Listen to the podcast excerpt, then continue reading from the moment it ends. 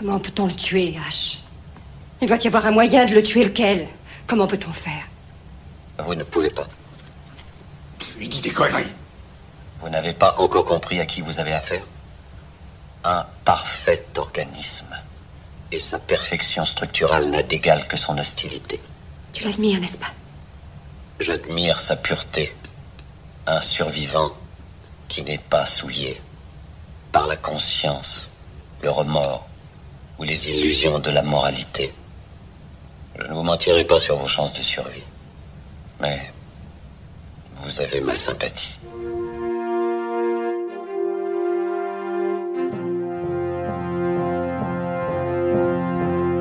Hello there.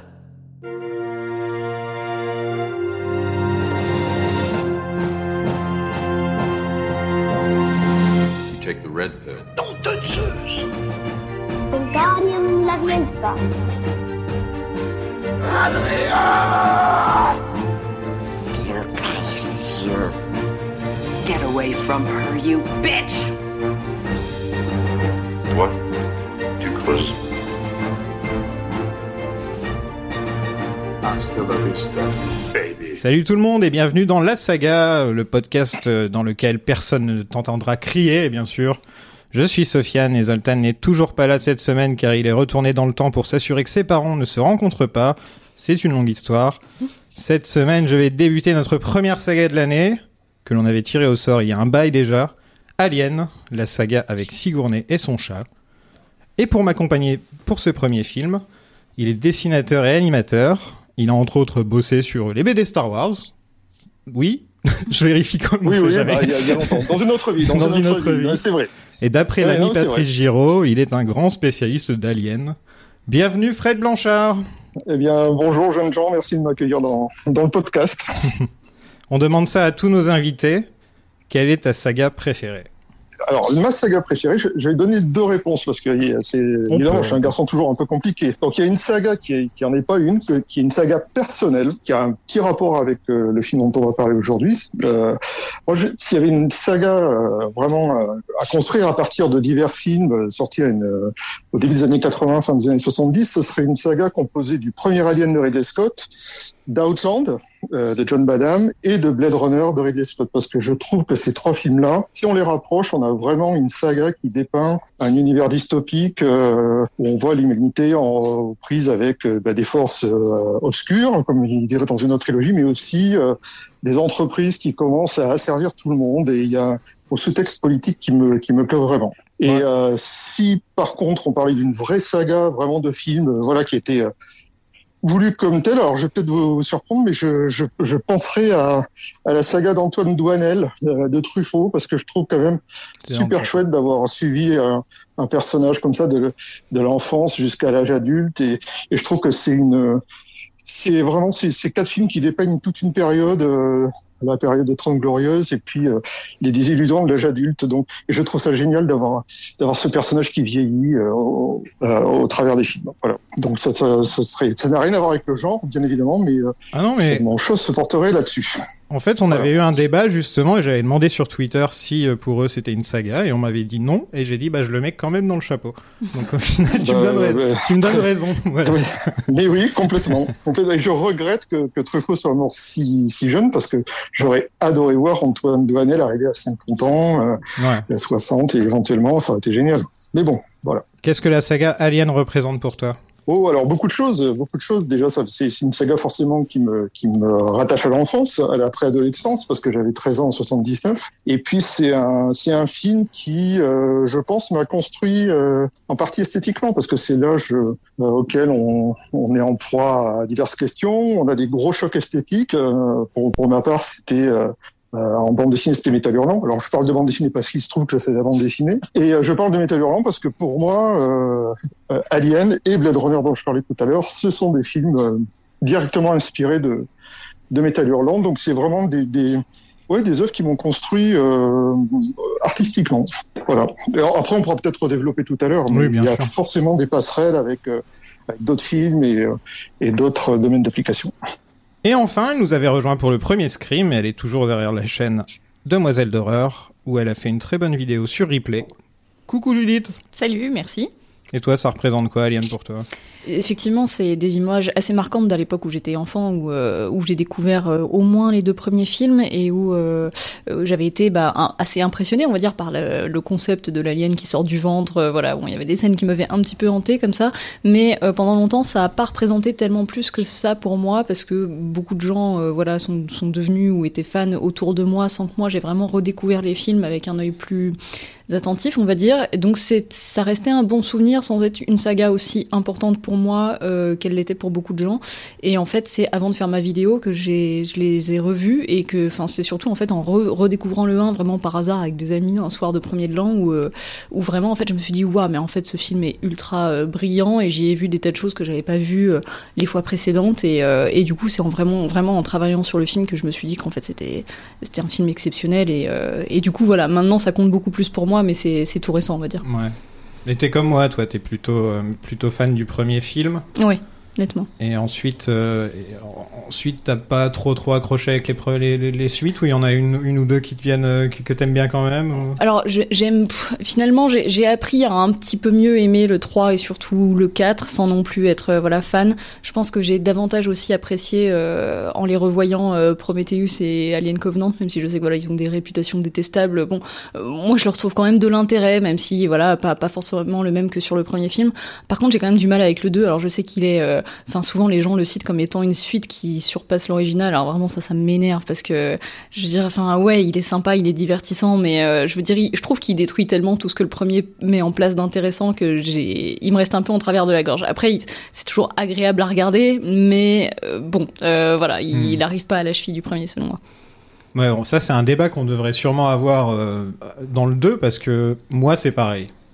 J'ai pas du tout accroché au 2. Hmm. Et limite, ouais, j'ai préféré plus l'ambiance du 3 qui ressemble plus un peu au premier. euh, limite, mais enfin, le, le- le 2, je trouve que. Bah, en fait, c'est très étrange d'avoir fait une sorte de film de guerre avec Alien parce que ça, pour moi, ça s'y prête pas vraiment. Mm. Après, il est bien fait, c'est un, c'est un bon film dans son genre et tout, mais c'est pas le genre que je recherche quand je regarde Alien en fait, quoi. Et ouais, donc moi, pareil, j'ai j'ai jamais trop trop accroché aux suites au final. Par contre, le premier. Oui. Voilà. Pas oublier en, parle- en parlant d'Aliens, donc du deuxième, qui a quand même été fait dans les années 80, en pleine Rambomania, Ouais.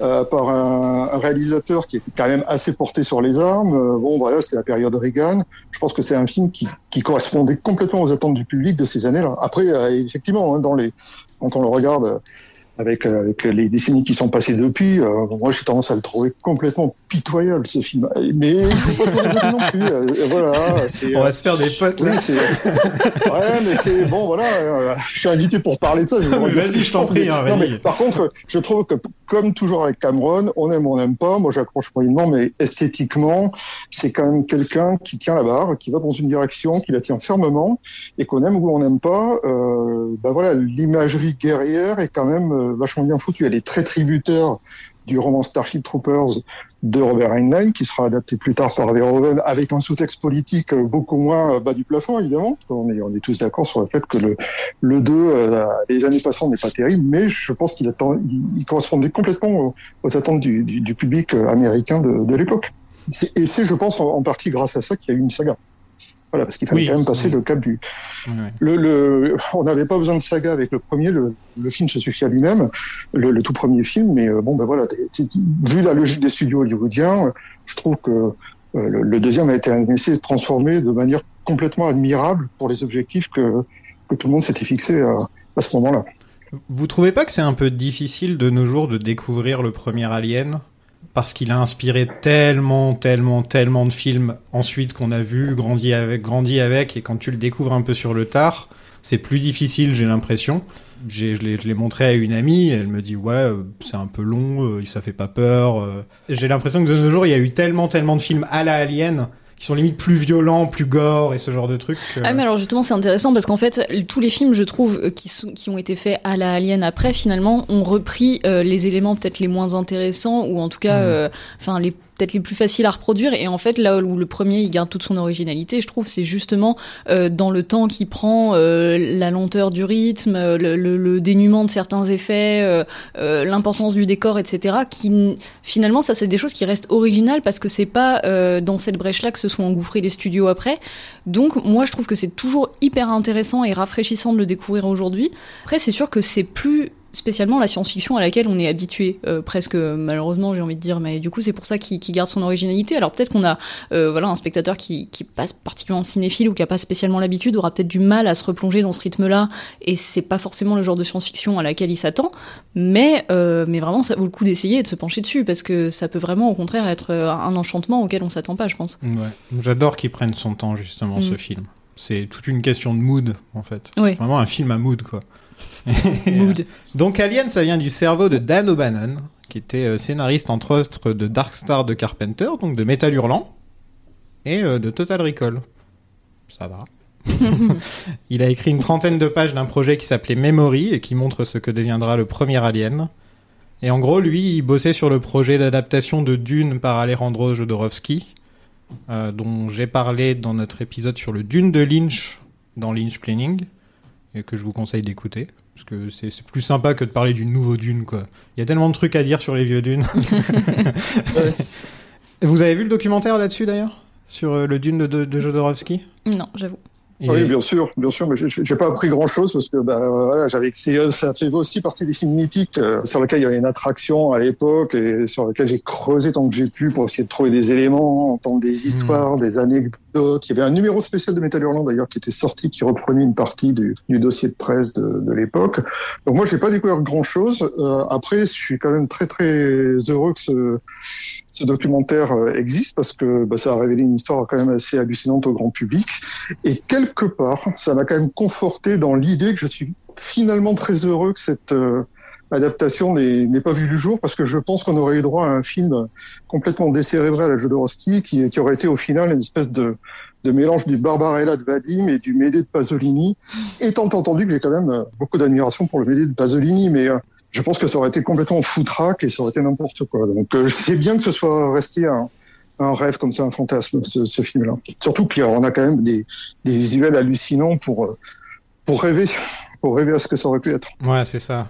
Je vous conseille à tous de, vous renseigner sur ce projet parce que c'était, euh, faut le, faut le voir pour le croire. Il n'y avait pas Pink Floyd qui de la BO, enfin, je crois que c'était oui, genre, il y avait Pink à tous les niveaux, euh, à tous avait- les niveaux, c'était n'importe quoi. Il y avait Magma, Magma devait faire la, Magma. la- la musique de la planète Harkonnen. Euh, quand on écoute Magma maintenant, on se dit ah ouais quand même. Ah oui, c'est vrai qu'il y avait pas un Toto groupe quoi. C'est pas. Toto.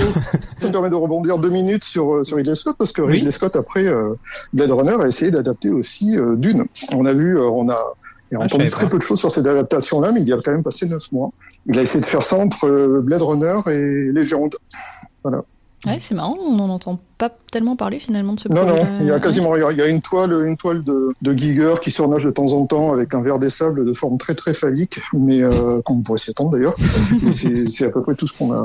Je sais aussi que au cœur du film, c'est d'après ce que j'ai compris, ce qui avait posé un gros gros problème au studio, c'est qu'il y avait une relation incestueuse entre Dame Jessica et, et, et Paul. Et le Mhm. film Ah. parti en, est bâti en grande partie là-dessus. Donc euh, voilà.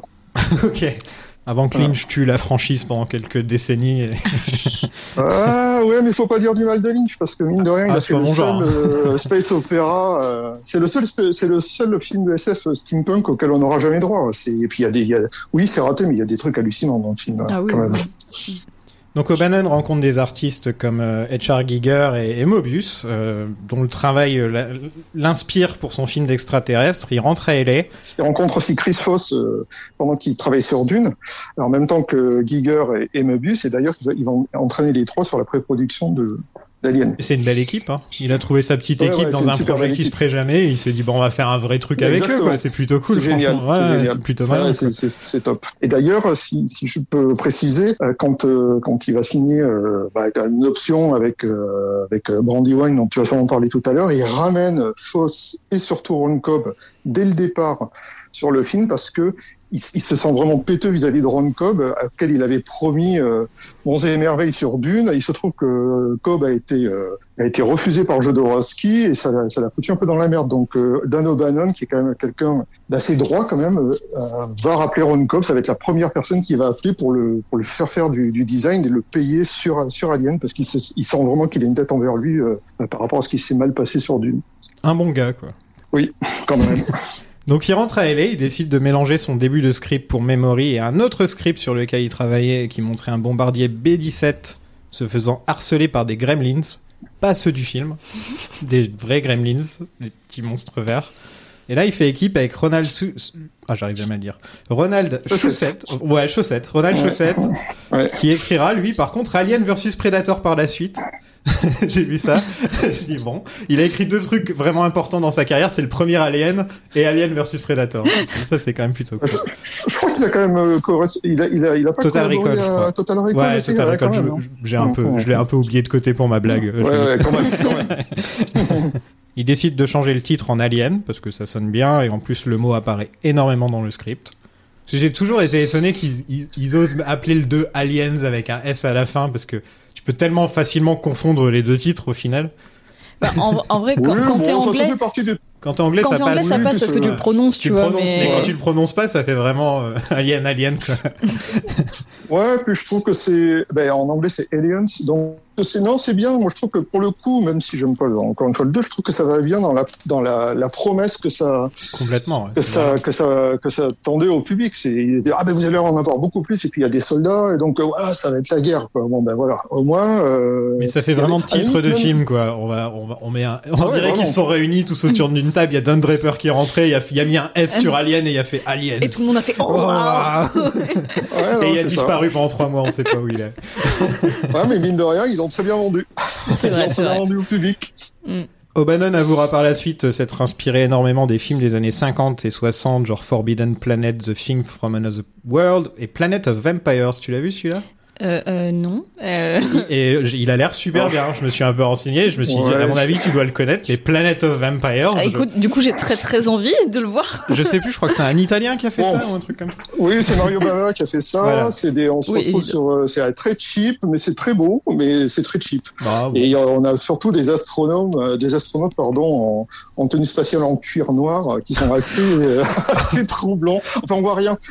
Mais il faut dire que Memory commençait un peu une histoire un peu à la Lovecraft, c'est-à-dire que euh, même les, les premières versions, l'alien était, il savait que ça allait être une série B de toute façon, donc il savait très bien qu'on pourrait pas trop monter le monstre. Et il y avait un côté un peu menace euh, immatérielle, et on retrouve euh, sur l'équipage, et on, on retrouve tout à fait ça dans le dans le Bava sur la, la, la planète des vampires, qui a été fait vraiment avec trois bouts de ficelle. euh, Il y a, c'est marrant, euh, c'est, super bien, c'est hyper pop. Il y a des, il y a- il y a beaucoup de fumée, il y a des, il y a des décors très simples. Ouais, on est entre Forbidden euh, Planet et euh, je sais pas moi, une, une émission de Bogdanov de l'époque. C'est, euh, très bien, mais c'est très beau. L'esthétique est très belle. Tu me l'as très bien vendu.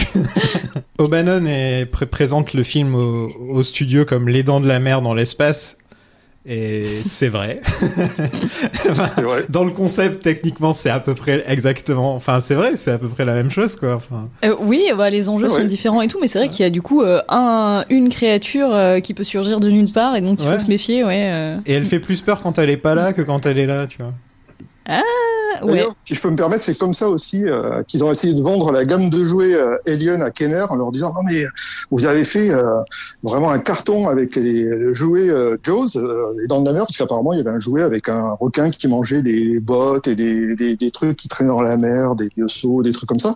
Et il y avait les jouets Star Wars. Ils leur ont dit ah c'est une espèce de mélange de, de Star Wars et de- des dents de la mer. Allez-y. Puis effectivement, quand ils ont sorti le premier jouet, qu'ils ont vu la levée de bouclier des, des parents, ils ont ils ont annulé toute la gamme de jouets, mais il y a, il y avait pas mal de jouets qui étaient euh, Kenner, donc des, des petites poupées articulées qui étaient en cours de production, Ah ouais. euh, en tout cas après la sortie du film.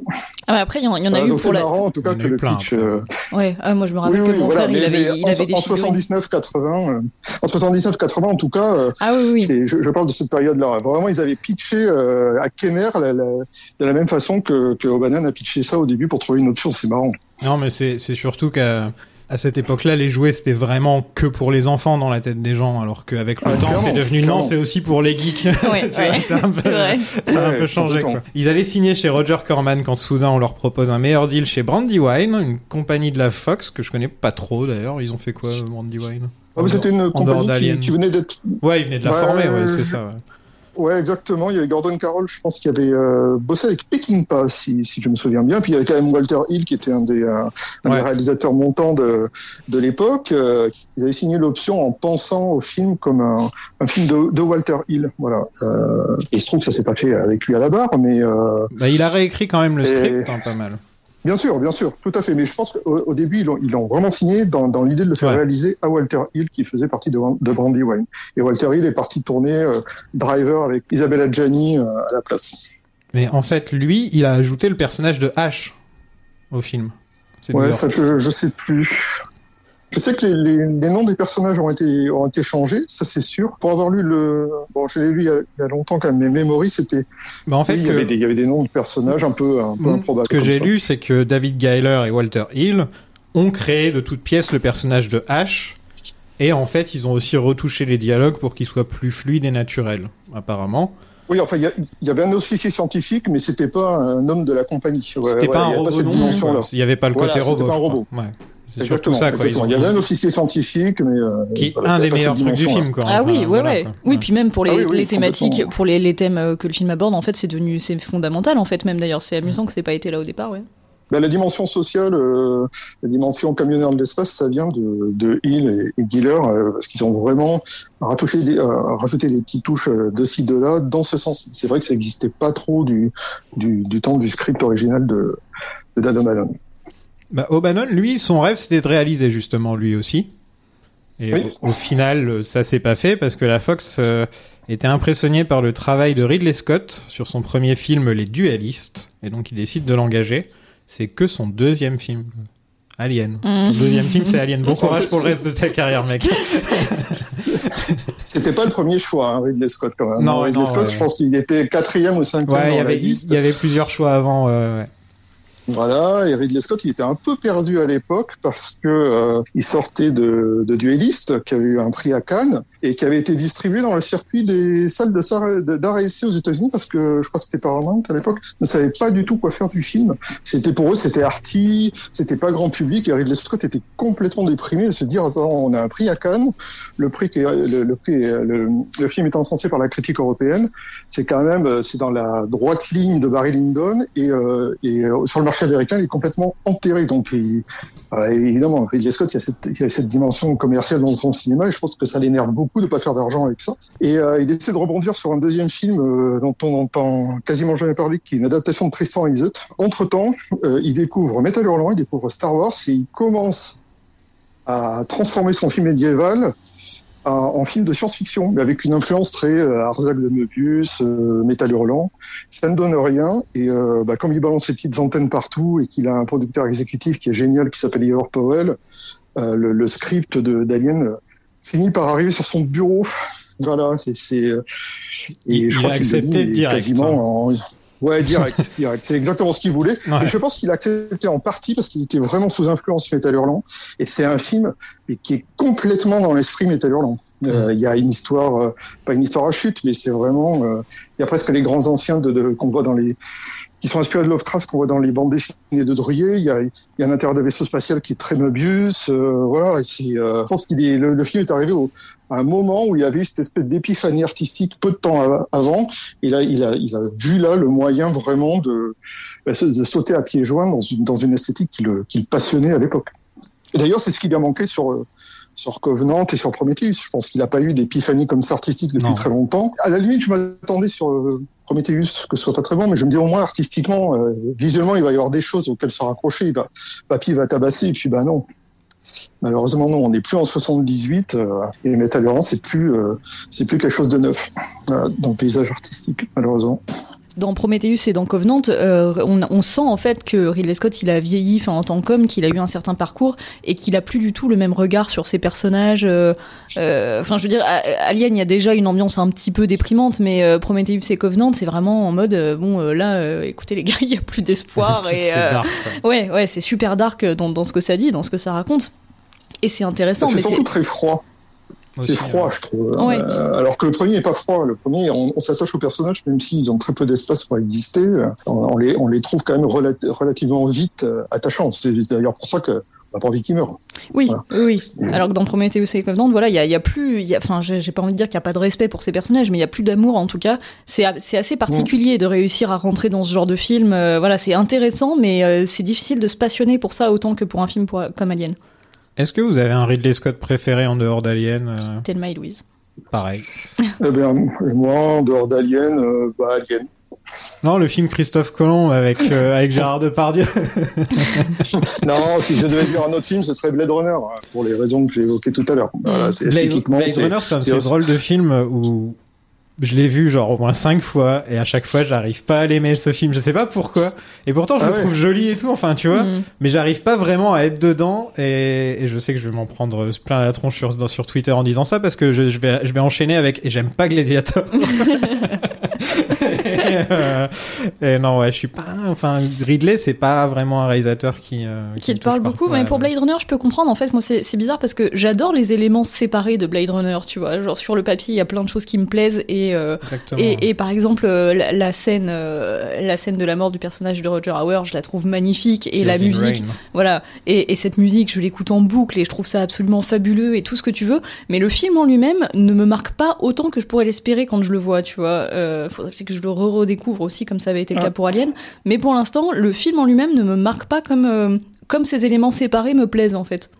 Je crois que je préférerais revoir un petit Total Recall euh, avec du Schwarzy, tu vois, que enfin la suite pareil, je l'ai trouvé super jolie, euh, j'étais dedans et tout mais j'ai un peu oublié tout ce qu'il y avait dans le film un mois plus tard. Mm. quoi. Enfin, j'arrive pas vraiment à imprégner Blade Runner et ça m'énerve parce que je sais que ça devrait me plaire mais j'y arrive pas quoi. C'est euh, c'est chiant ce genre de moment avec des films parfois. C'est un peu frustrant pour le coup. Moi, le deuxième, je l'avais trouvé, enfin, je l'avais vraiment beaucoup aimé au cinéma. Après, je suis d'accord, j'en ai pas gardé énormément de choses, si ce n'est euh, l'émotion esthétique, on va dire. Mais Et les euh, petites lunettes de Dave Baptiste. non, tu vois, ça j'avais oublié. Il a des toutes petites lunettes et une grosse tête, c'est très mignon. On dirait un pouce.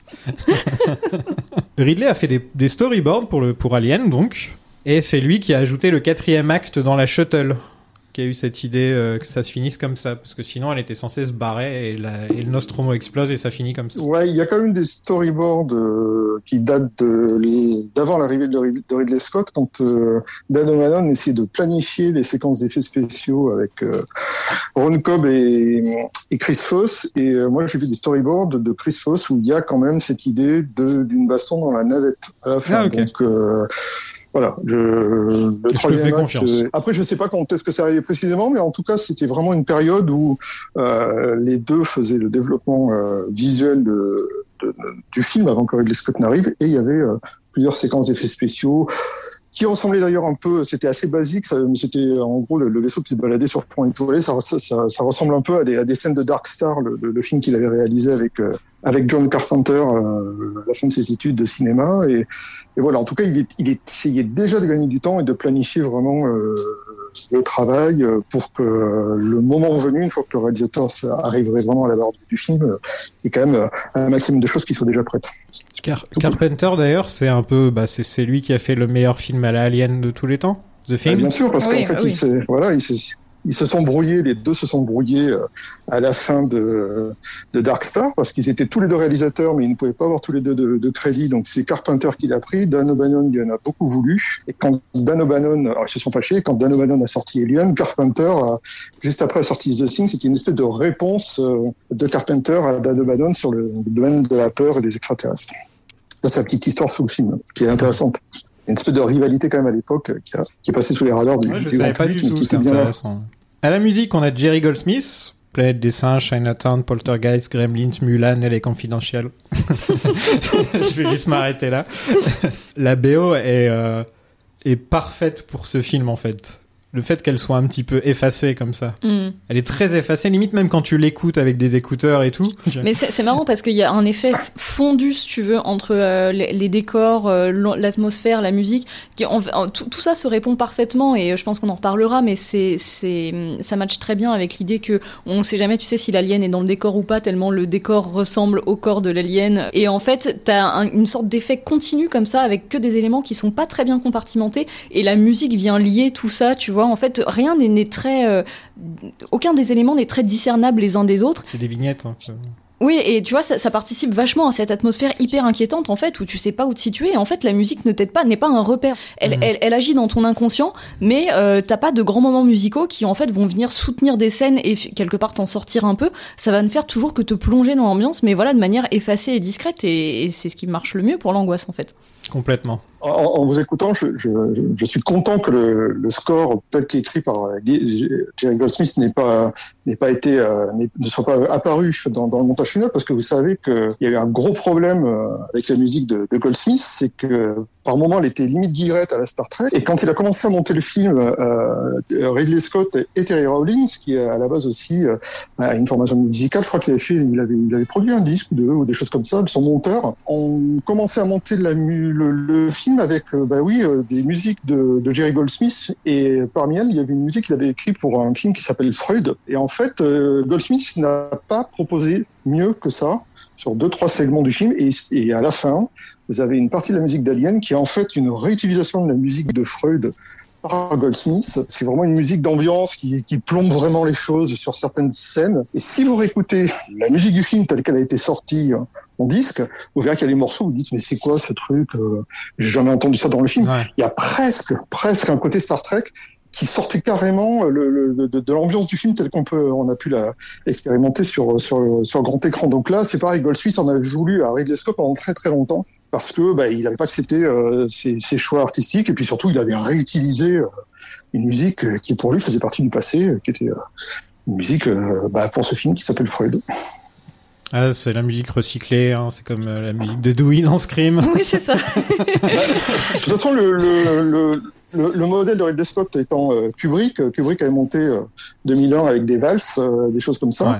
Euh, et puis il s'est aperçu euh, que bah, le, le, le, compositeur qui, a, qui avait demandé la musique, à la fin, euh, n'était pas capable de lui, euh, de lui proposer mieux. Donc il- le, film est sorti avec les, avec les valses de Strauss et tout ça. Ben, c'est un peu le même principe avec Ridley Scott. Euh, Il a commencé à monter son film comme ça, avec de la musique de Goldsmith, et il s'est aperçu qu'en fait, était, c'est pas qu'il était incapable de lui, de lui livrer mieux, c'est que il n'avait pas cliqué sur, sur l'ambiance Ouais. du, du film tel que la voulait Scott. Voilà. Est-ce que vous saviez que sur le poster, c'est un œuf de poule? Oui, bah, Bah, maintenant, voit, vous savez. et, euh, et, le, et, le, et, le, et le décor à la Giger, c'est de la pâte à modeler. En fait, ça a été fait par la, la compagnie chargée de faire la campagne marketing. Et c'est d'ailleurs, quand on y réfléchit, on dit mais pourquoi ils n'ont pas pris les, ils n'ont ils n'ont pas repris les créations de, de, de Giger? Mais je pense que c'était vraiment pour aller vers le vers le grand public et puis simplifier au, au maximum. C'est ce qu'on disait tout à l'heure sur le sur le sur l'accroche du deuxième film. Là, ben, on voit un œuf. On voit pas une espèce d'œuf bizarre, on voit un œuf. Quoi. Donc, euh, je pense qu'il y a vraiment, ça, ça a cliqué sur, sur l'attention du public hyper vite parce que ça a simplifié le, le propos. D'ailleurs, méfie même, euh, on peut parler du logo, qui est le, le logo est espacé. euh, quand il arrive à l'écran, il est complètement cryptique, il est complètement déconstruit, et puis il, Ouais. il se reforme petit à petit. Il y, a, il y a un côté graphique qui est super chouette. C'est signé euh, Richard Allen Greenberg, le, le, le titre. Et c'est lui qui a fait Superman et Les Incorruptibles aussi. Donc niveau titre, il est pas mal. Quoi. Parce que quand tu réfléchis, titre des années 80 que tu, dont tu te souviens vraiment, Les Incorruptibles, Superman et Alien, c'est pas mal. quoi. C'est pas... Ouais, c'est l'école, euh, c'est l'école. Solbass. Hein, euh, Mm. C'est vraiment, euh, on pense à Solbass inévitablement quand on voit ça. Et puis surtout, c'est c'est c'est pertinent et puis c'est cohérent. Euh, entre, entre le générique du film, euh, le générique d'ouverture et l'affiche, euh, ça fait vraiment partie du même package. Si on a vu l'affiche et qu'on voit le, le film s'ouvrir comme ça, euh, on n'est pas volé sur la marchandise. On a été dans l'ambiance dès l'affiche. Oscar des meilleurs effets spéciaux, le seul Oscar gagné par Alien cette année. Même pas Oscar de meilleure poule sur une affiche. Et un budget de 11 millions pour un box-office de plus de 100 millions. Donc pas mal. Si c'était sorti de nos jours, ça aurait fait un milliard. Ouais. C'est vrai quoi. Je propose qu'on passe au film. Allez. Enfin.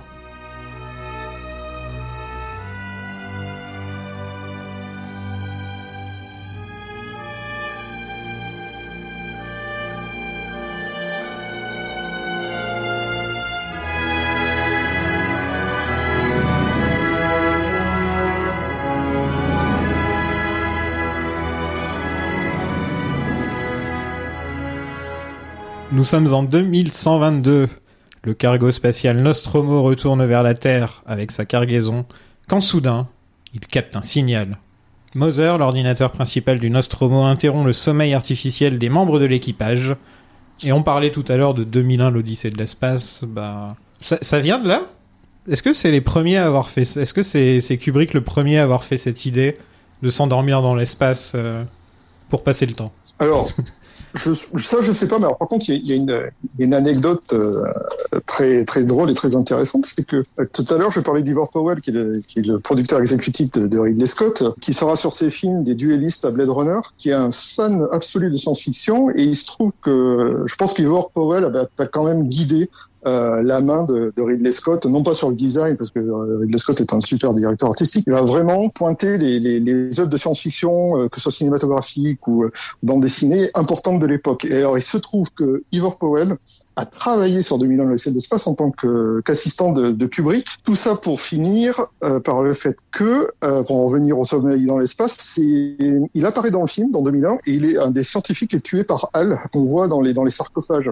Il a, Kubrick n'avait personne d'autre pour ça. Il a dit à Ivor, ben, écoute, si tu es, capable de rester tranquille pendant plusieurs heures là-dedans, vas-y. Et on voit Ivor Powell dans 2001. Ça établit un petit lien autre que qu'artistique entre les deux films, parce que moi je considère quand même que qu'Alien est une espèce de réponse punk au, au 2001 de le, le ciel d'espace très très Beatles de, Kubrick. Il y, a, un film qui, arrive avant la conquête spatiale, pendant les Trente Glorieuses, c'est les années 60.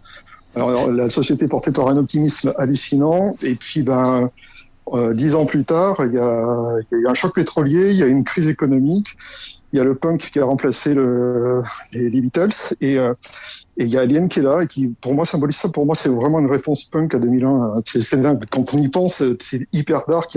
C'est vraiment un film no future. Alors que le futur de, de, de Kubrick s'annonçait rayonnant. C'était, euh, on côtoyait les dieux et on côtoyait pas les espèces de gargouilles, euh, de gargouilles euh, industrielles comme on peut les voir dans dans Alien. Les, les, deux films quand on les regarde en miroir, c'est hallucinant. C'est vraiment un miroir déformant l'un de l'autre. Ouais, mais il est où le punk maintenant? Et il est où Paul McCartney Il est où Paul McCartney? Ça, il est encore en forme. Justement. non, ouais, je j'avais jamais trop ressenti un côté euh, Beatlesque euh, euh, pour pour 2001, qui est sorti. Bah, il, est sorti en quelle année 2001 euh... Et il est sorti en 68. Il je est sorti sais... un an avant que les hommes ne, ne débarquent sur la Lune. Il y a, il y a David Bowie qui s'en est inspiré pour Major Tom, pour son premier hit. Oh, il y a vraiment un côté euh, lyrique, je trouve. Euh, Ouais, ouais, je voulais, mais je voulais voir, euh, enfin, si, je, je, vais juste faire une petite recherche pour voir s'il y a une connexion Kubrick-Beatles, parce que je me. Ah, une fois, John Lennon lui a demandé de réaliser un des films des Beatles. Voilà. Ah, mince, raté. ça n'a pas marché. Voilà, c'était la seule connexion qu'il y avait. Que d'ambition cinématographique chez les Beatles. Mais c'est vrai que je m'étais jamais posé la question. Est-ce que Kubrick et les Beatles sont peut-être un jour bossés ensemble On sait jamais, quoi.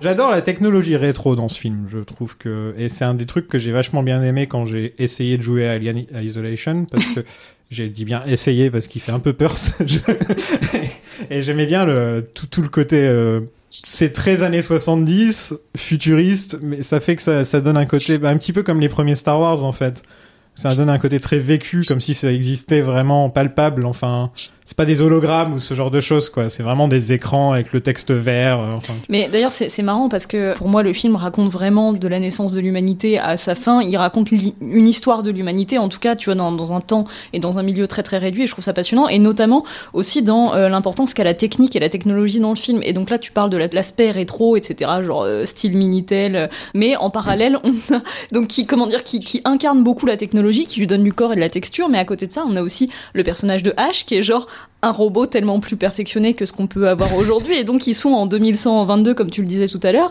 Et euh, d'un côté ils en sont encore au Minitel. Et en même temps ils ont un robot qui imite parfaitement l'humain. Et bah c'est c'est curieux à regarder aujourd'hui en tout cas.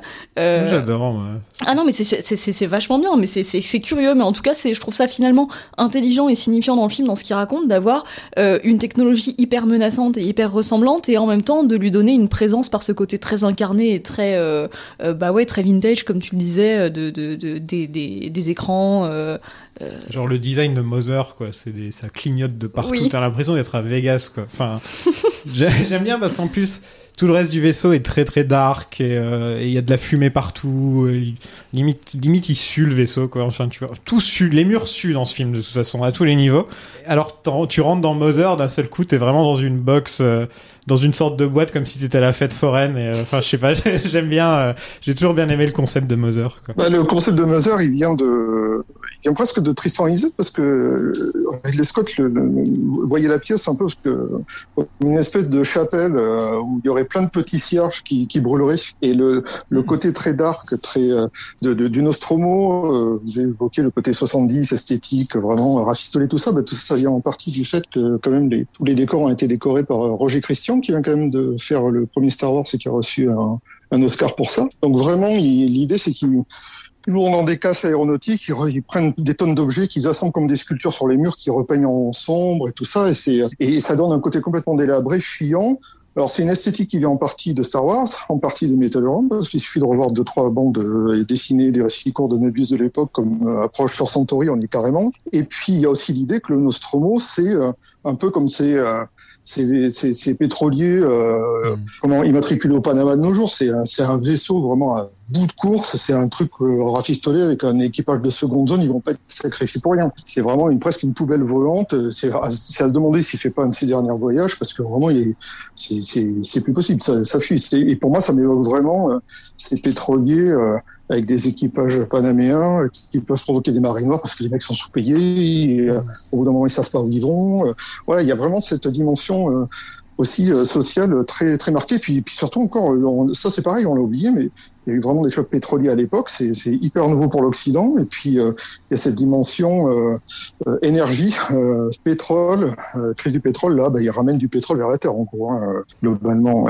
Donc il y a le côté raffinerie noire. euh. Enfin bon, de toute façon, il, suffit- il suffit de voir la taille, la, la, la forme de, de, de la raffinerie, d'ailleurs qu'on appelle la raffinerie, qui est en train de tracter le Nostromo. C'est globalement une raffinerie pétrolière euh, qui évoque dans l'espace. Hein. Mm. Voilà, il y a, il y a des tours euh, de raffinage, euh, il y a des tuyaux partout. euh, Ça ça me fait penser- ça, je trouve. Ça me fait penser au Red Dwarf de, de Red Dwarf, la série, où c'est un énorme, Ah, énorme, énorme, énorme vaisseau, et ils sont genre trois dedans. et tu sens que Alors- le truc, tu sais même pas comment il est encore en train de fonctionner, quoi. Alors non, non, non. Là, dans, alors c'est pas clair dans le film, mais là, le, le, le, le gros vaisseau avec les, les tours qu'on voit, là, ça c'est la raffinerie, mais elle est tractée par le Nostromo, par le Oui, truc oui. qui atterrit sur la planète, et les personnages restent dans celui-là.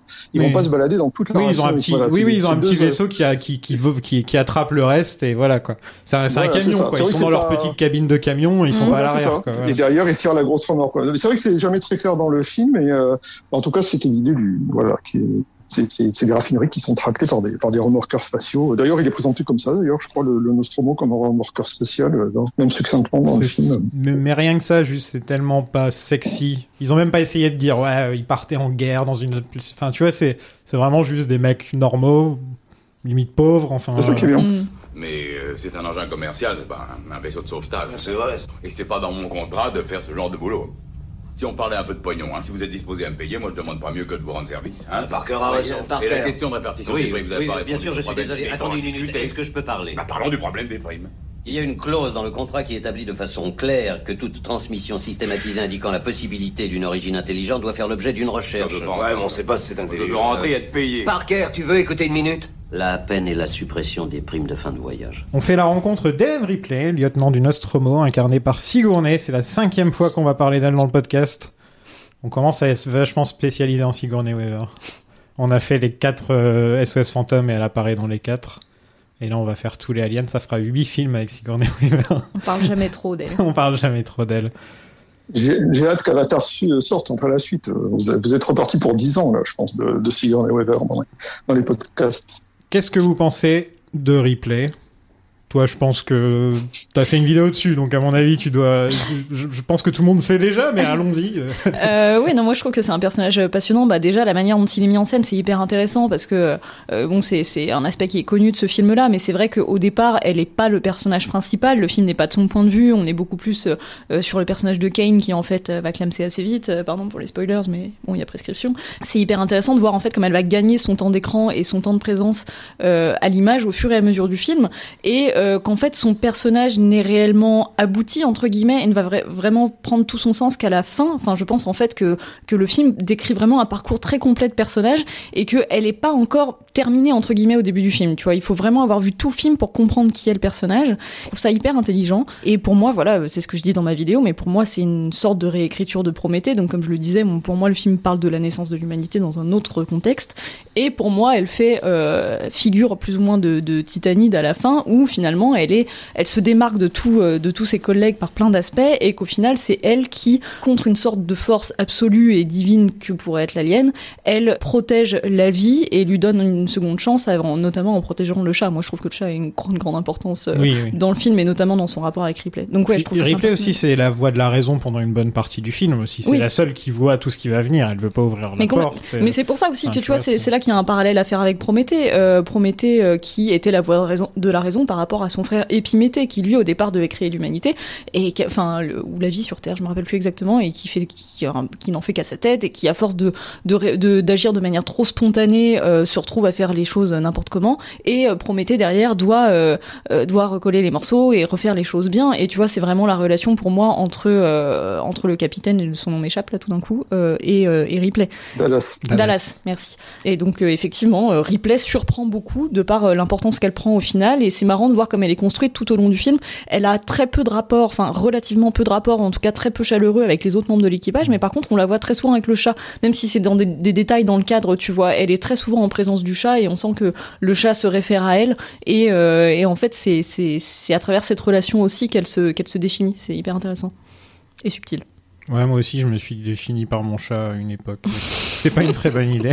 Bon, ce qui est quand même drôle, c'est de savoir qu'à la base, euh, le personnage de Ripley, c'était un, c'était un homme. Il a été changé euh, en cours de route, je pense après l'arrivée de Ridley Scott, euh, ou un peu avant. euh, Elle, c'est la dernière castée en tout cas. Elle, elle a, elle a limite Voilà. fait ses, Alors, ses screen tests dans le décor, quoi. C'est un truc. euh, Ah, mais C'est rare, carrément, quoi. dans des beaux décors. Et vous, vous savez qu'à un moment donné, Veronica Cartwright, avait, qui, qui fait le navigateur, qui fait l'Amber, croyait qu'elle avait été castée pour jouer Ripley. Donc ça, c'est c'est assez marrant. C'était vraiment du tout dernier moment. Il n'arrivait pas à trouver ce personnage-là. Mais euh, je pense que le, côté froid, euh, au début, tout ça, le, personnage qui, qui, euh, qui se définit petit à petit, il se définit pas comme ça, il se définit comme survivant parce que, c'est, il a, avait été écrit comme un homme pour, pour, un personnage masculin, ce, personnage. Je pense que c'est vraiment l'interprétation de, Sigourney Weaver qui, qui fait la différence là-dessus. Et, pour en revenir au chat, je sais pas si vous avez remarqué, mais le chat est, le chat est rouquin, comme il est roux, comme Ridley Scott. Ça vous donne peut-être un- une sorte d'éclairage, un petit pas de côté sur la façon dont euh, euh, Ridley Scott voulait aussi survivre au film et voulait se laisser embarquer par euh, par Sigourney Weaver qui, qui l'a quand même casté. Mais ça moi ça m'a toujours bluffé, hein. ça m'a toujours troublé le fait que le, chat était euh, ait la même couleur de poil que Ridley. Il y a eu quatre chats sur le tournage d'ailleurs. Ah oui Ouais, l'alien en a Oui. mangé trois. Euh, il y a vraiment eu quatre chats, mais il y en a pas qui sont morts autant que je sache. Ouais, Ridley, euh, euh, Ripley. Ridley, c'est. euh, Et oui, c'est- confondant aussi. mais ça, c'est hein, vrai, c'est vrai que j'avais- même jamais fait, Ah oui, absolument jamais. Ripley, Ridley. ouais. Elle n'est pas vraiment écrite pour être une badass, comme tu dis. Elle c'est une vraie survivante et en fait l'alien aussi c'est une sorte de survivant. C'est ça le Mhm. délire, c'est que les deux ils survivent peu importe où tu les mets au final. Et là c'est vraiment un pur un pur duel de survivants. C'est pas vraiment un duel de ouais moi je suis fort, moi je suis pas fort. Tu vois, elle, a- elle arrive à le battre parce qu'elle est plus maline. Lui, il est très malin aussi, il va se cacher et tout. Enfin, tu vois, il fait vraiment tout pour pas qu'on le remarque. Il est là caché dans le coin. Et tu, enfin, tu vois que c'est vraiment un pur duel de survivants, quoi. Ah oui, mais on joue pas du tout Et sur les codes et les clichés d'une héroïne justement euh, euh, badass. Ça, c'est euh, dans le 2, ça. Oui, voilà, mais non, mais c'est là où tu vois aussi le 2 ça m'énerve parce que Ripley donc euh, euh, comme on le disait donc effectivement au départ elle a écrit pour être euh, elle était écrite pour être un personnage masculin et c'est pour ça qu'en fait elle est euh, dépourvue de tous les clichés que beaucoup de scénaristes hommes peuvent euh, euh, imprimer sur leur personnage masculin euh, féminin et que du coup elle est dépourvue de ça ce qui est hyper intéressant. Mais il n'empêche qu'il y a quand même aussi un discours sur les violences sexuelles. D'ailleurs le- Guillaume Cassard qui a fait des vidéos sur la saga parle très bien de ça. Et donc c'est intéressant à ce moment-là d'avoir un personnage féminin dans le dans le dans le personnage de Ripley mais par ça reste subtil on va dire et ça reste fin par rapport à l'écriture de personnages féminins très fin même alors que dans le deuxième au contraire on va revenir avec des gros sabots sur euh, le symbole de la maternité de il faut qu'elle trouve une fille de substitution etc et ça vient casser tellement tout ce que le le 1 avait de subtil par rapport à l'écriture de personnages féminins c'est bon, ça m'énerve Dans le 1, c'est Bah, juste une femme à euh, chat, quoi. elle veut pas d'enfant, elle veut juste vivre seule avec son chat, quoi. c'est ça Sur, sur le 1, euh, de toute façon, Ripley, c'est elle est bien aussi parce que c'est un, un prototype d'héroïne forte. C'est pas pas encore devenu une caricature comme Sarah Connor dans les Terminator. En gros, c'est pas devenu un espèce de, de symbole de, de voilà, d'une espèce de, de comment de, de fantasme mal assumé de nana avec une grosse bite en fer à la, à la main qui canarde partout. Ça fait vraiment ça quoi dans, dans les Mm. Cameron. Là, on n'est pas du tout dans ça. C'est c'est vraiment on est en train de on est en train d'inventer un nouveau mythe et, euh, et à la limite, je pense que oui, Ridley Scott en est conscient, mais il, il- voilà, il se il s'arc-boute pas là-dessus. Le- De toute façon, le, le film quand même, il faut qu'il soit hyper efficace. Et puis oui, il y a des sous-textes, mais ça va pas prendre le dessus du, du reste. C'est quand même aussi un film avec un rythme. euh, ben, en plus, plus on avance dans le rythme, plus le plus le rythme est, est- est soutenu. Donc euh, voilà. Il, va pas être trop cérébral. euh, De toute façon, le, tout, tout ce qui tout ce qui vient de Giger est tellement cérébral et tellement sexuel qu'il n'y a pas besoin d'en rajouter des tos. C'est déjà assez perturbant comme ça la première fois qu'on est confronté à, à, à cette imagerie, surtout dans les années 70 quand c'est encore très neuf. Maintenant, j'en ai plein le cul de vos questions. Quoi? Qu'est-ce que t'as dit, Rip? Si jamais vous avez un problème, vous me trouverez sur le pont. Sinon, on a qui d'autre? On a Bilbon qui est là. On a euh, Elephant Man qui est là. On a Harry Dean. Harry Dean que j'adore, moi, personnellement. Mm. Euh, Dallas, le capitaine. euh, Lambert, la, la navigatrice et seule autre femme du vaisseau. Ils sont pas beaucoup, au final, dans le vaisseau, mine de rien. Ils sont... 7, je crois. Ouais, ils ont, ils ont même tous leurs pods. Là, quand ils se réveillent, ils ont... la machine est construite juste pour 7, en fait. T'as l'impression. Oui. mm. Ouais. D'après ce que j'ai, d'après ce que j'ai lu dans des, alors j'ai, j'ai pas eu les fiches parce qu'apparemment Ridley Scott avait, avait écrit une petite biographie de chaque personnage pour les acteurs? Alors j'ai, jamais vu, mais d'après euh, des bruits de couloir euh, vraiment euh, assez, euh, assez sérieux, Lambert était, était écrite comme un transsexuel. Euh, Une femme transgenre, ah ouais. À cette époque, D'accord. Ouais. Parce que même, Ouais. même dans Matrix en 99, ils ont pas osé le faire avec le personnage de Switch. Ouais, c'est- tu Il comprends. devait y avoir un martien aussi dans. euh, Il devait y avoir quelqu'un né sur Mars et en fait c'était un membre d'équipage qui n'avait aucune. De... C'était pas Monsieur Spock, mais il avait juste deux petits trous au niveau du, du front, mais minuscules. euh. Et euh, ça j'ai vu ça dans une interview de Ridley Scott. Ok. Il y avait des tonnes d'idées comme ça euh, qui ont été évoquées puis qui- qu'ils ont laissé tomber. Mais en tout cas oui, je pense que euh, Veronica Cartwright dans la fiche qu'elle a donnée à Ridley Scott, il y avait le fait que c'était, euh, elle était un transsexuel. Veronica Cartwright qui a été nommée pour les Saturn Awards et euh, Sigourney n'a pas été nommée. Ah ouais. Ouais. Meilleur second rôle féminin, un truc comme ça. Bah écoute, euh, ça. Pourtant, elle est pas, euh, enfin, c'est pas un des personnages qui me marque le plus dans le film, quoi. Non, elle, bah moi C'est un personnage auquel le, mais le public s'identifiait tellement à elle à l'époque parce que c'était un personnage qui flippait euh, complètement, Mm. qui pétait un câble. Et je pense qu'il y, avait une relation avec le public et donc peut-être avec les critiques euh, qui a été plus forte qu'à un moment donné du film qu'avec euh, qu'avec Sigourney. Bah, puis elle est, elle est plus dans la démonstration, effectivement, parce qu'elle joue beaucoup la peur, Exactement. elle crie, elle, elle pleure, euh, voilà, alors que Sigourney Weaver, elle incarne vraiment justement la mesure, la rationalité. C'est Mhm. un peu moins spectaculaire, on va dire peut-être. Donc la moitié du crew embarque vers la planète dans un plus petit vaisseau et euh, l'équipage découvre une épave de vaisseau alien. Ce vaisseau, encore une fois, on dirait qu'il transpire à l'intérieur, enfin que c'est huileux, que c'est, euh, enfin. C'est dégueu. Bah, déjà, les, les- Non mais c'est vrai. l'ouverture. Tu connaissais pas l'histoire de la mur qui- de, trois, de la maison qui saigne, par exemple? Si, Ouais, si, C'est si, un peu ouais, le même ouais, genre ouais. de délire. Quoi. Mm. Sauf que là, elle sue, elle Là- pue la transpiration. Les, les, les sas, les sas d'accès du vaisseau, c'est quand même trois vulves géantes. Ouais, mais tout, Voilà. absolument tout dans film, quoi. Et puis c'est pareil, les œufs euh, sur lesquels vont tomber, au début ils s'ouvraient vraiment, c'était sur le dessus ils sont, c'est une croix qui s'ouvre comme ça, mais à la base c'était vraiment une vulve qui s'ouvrait en deux. Et là les, les producteurs chez Brandywine, ils disaient non, et, et la Fox a dit non non non, non, mais vous pouvez pas laisser ça comme ça, on va avoir des problèmes. euh. Un peu de Non, ça- et donc, subtilité, euh, ça, Giger. ça a bien quoi. fait rire, euh, ça a bien fait rire Giger parce qu'il a, il a corrigé le problème, mais en, en doublant la vulve, euh, Mm. donc ça le faisait rire intérieurement et ça c'est très bien passé. Donc il trouve le fossile d'une créature d'au moins 4 mètres de haut, que la fandom appellera par la suite le Space Jockey ou le pilote, c'est ça Et qui revient un peu Mhm. plus dans Prometheus, non? Il y a pas... je- Ouais, bah c'était un peu une des choses euh, reprochées à, à Prometheus, c'était de, de démystifier, on va dire, ce personnage qui est vrai, qui est vraiment une silhouette euh, effrayante, enfin très très curieuse dans le premier, tu sorte vois, qui est très énigmatique. ouais. Oui, voilà, et oui, donc effectivement avec cette trompe et dans Prometheus, en fait, tu comprends que c'est, enfin, en tout cas, on te dit que c'est qu'un casque et que c'est vrai que c'est un peu euh, décevant, on va dire, par rapport à, à la silhouette fossilisée du premier. Et en fait, c'est vrai que c'était assez magnifique cette espèce de juste d'apparition très très étrange et géante sur laquelle tu peux, enfin, qui te laisse imaginer tout un tas de choses. Et c'est vrai que c'est un peu dommage que ce soit démystifié par la suite, mais euh, ouais, en tout cas, c'est une image, une image très très frappante.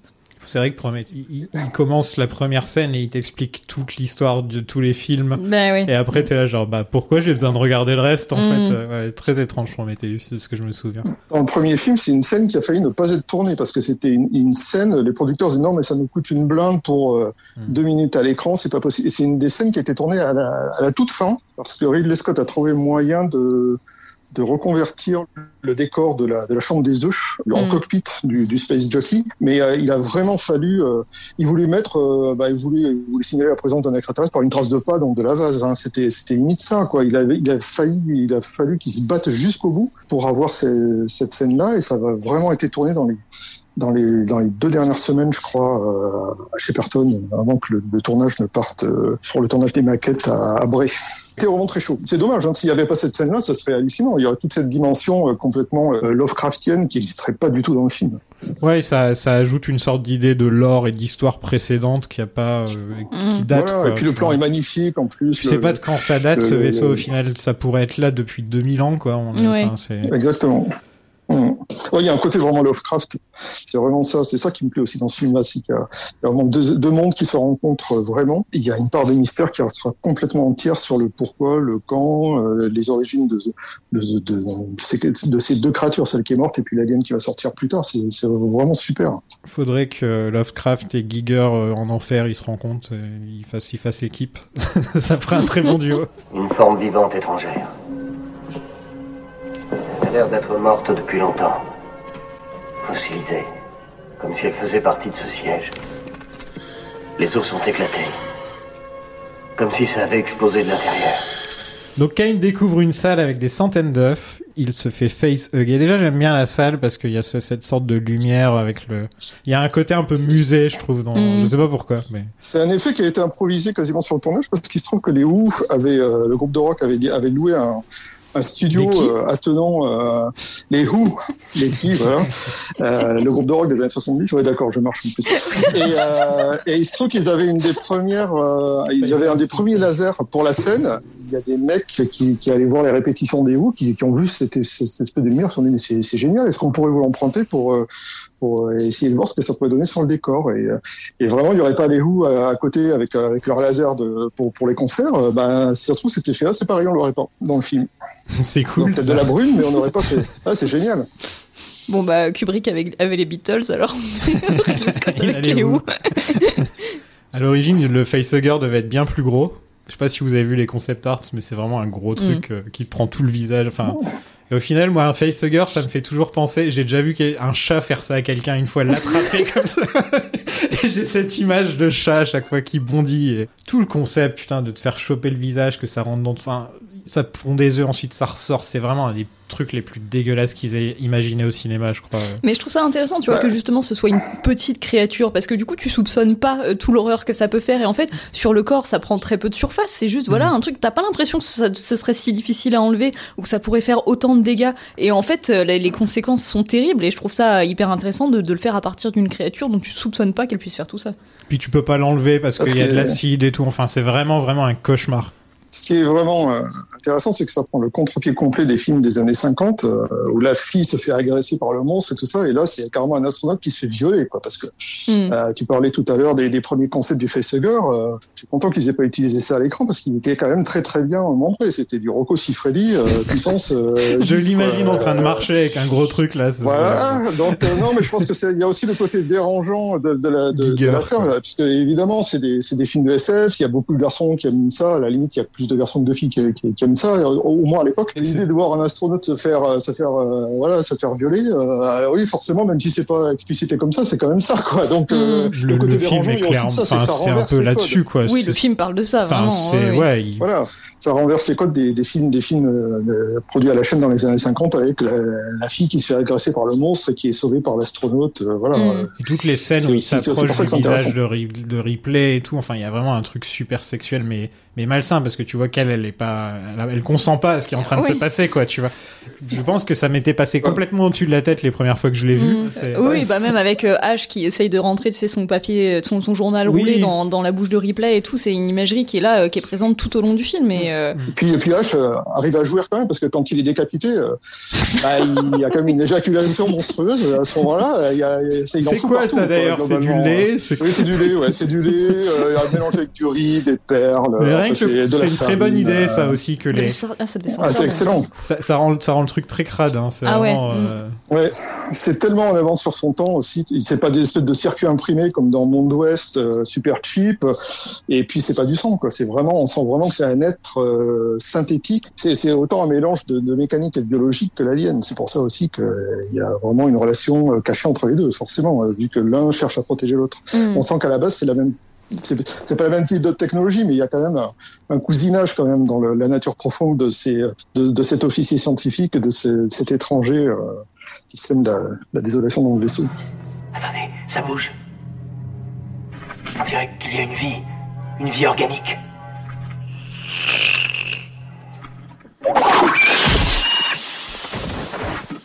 Donc il finit par lâcher Kane et mourir.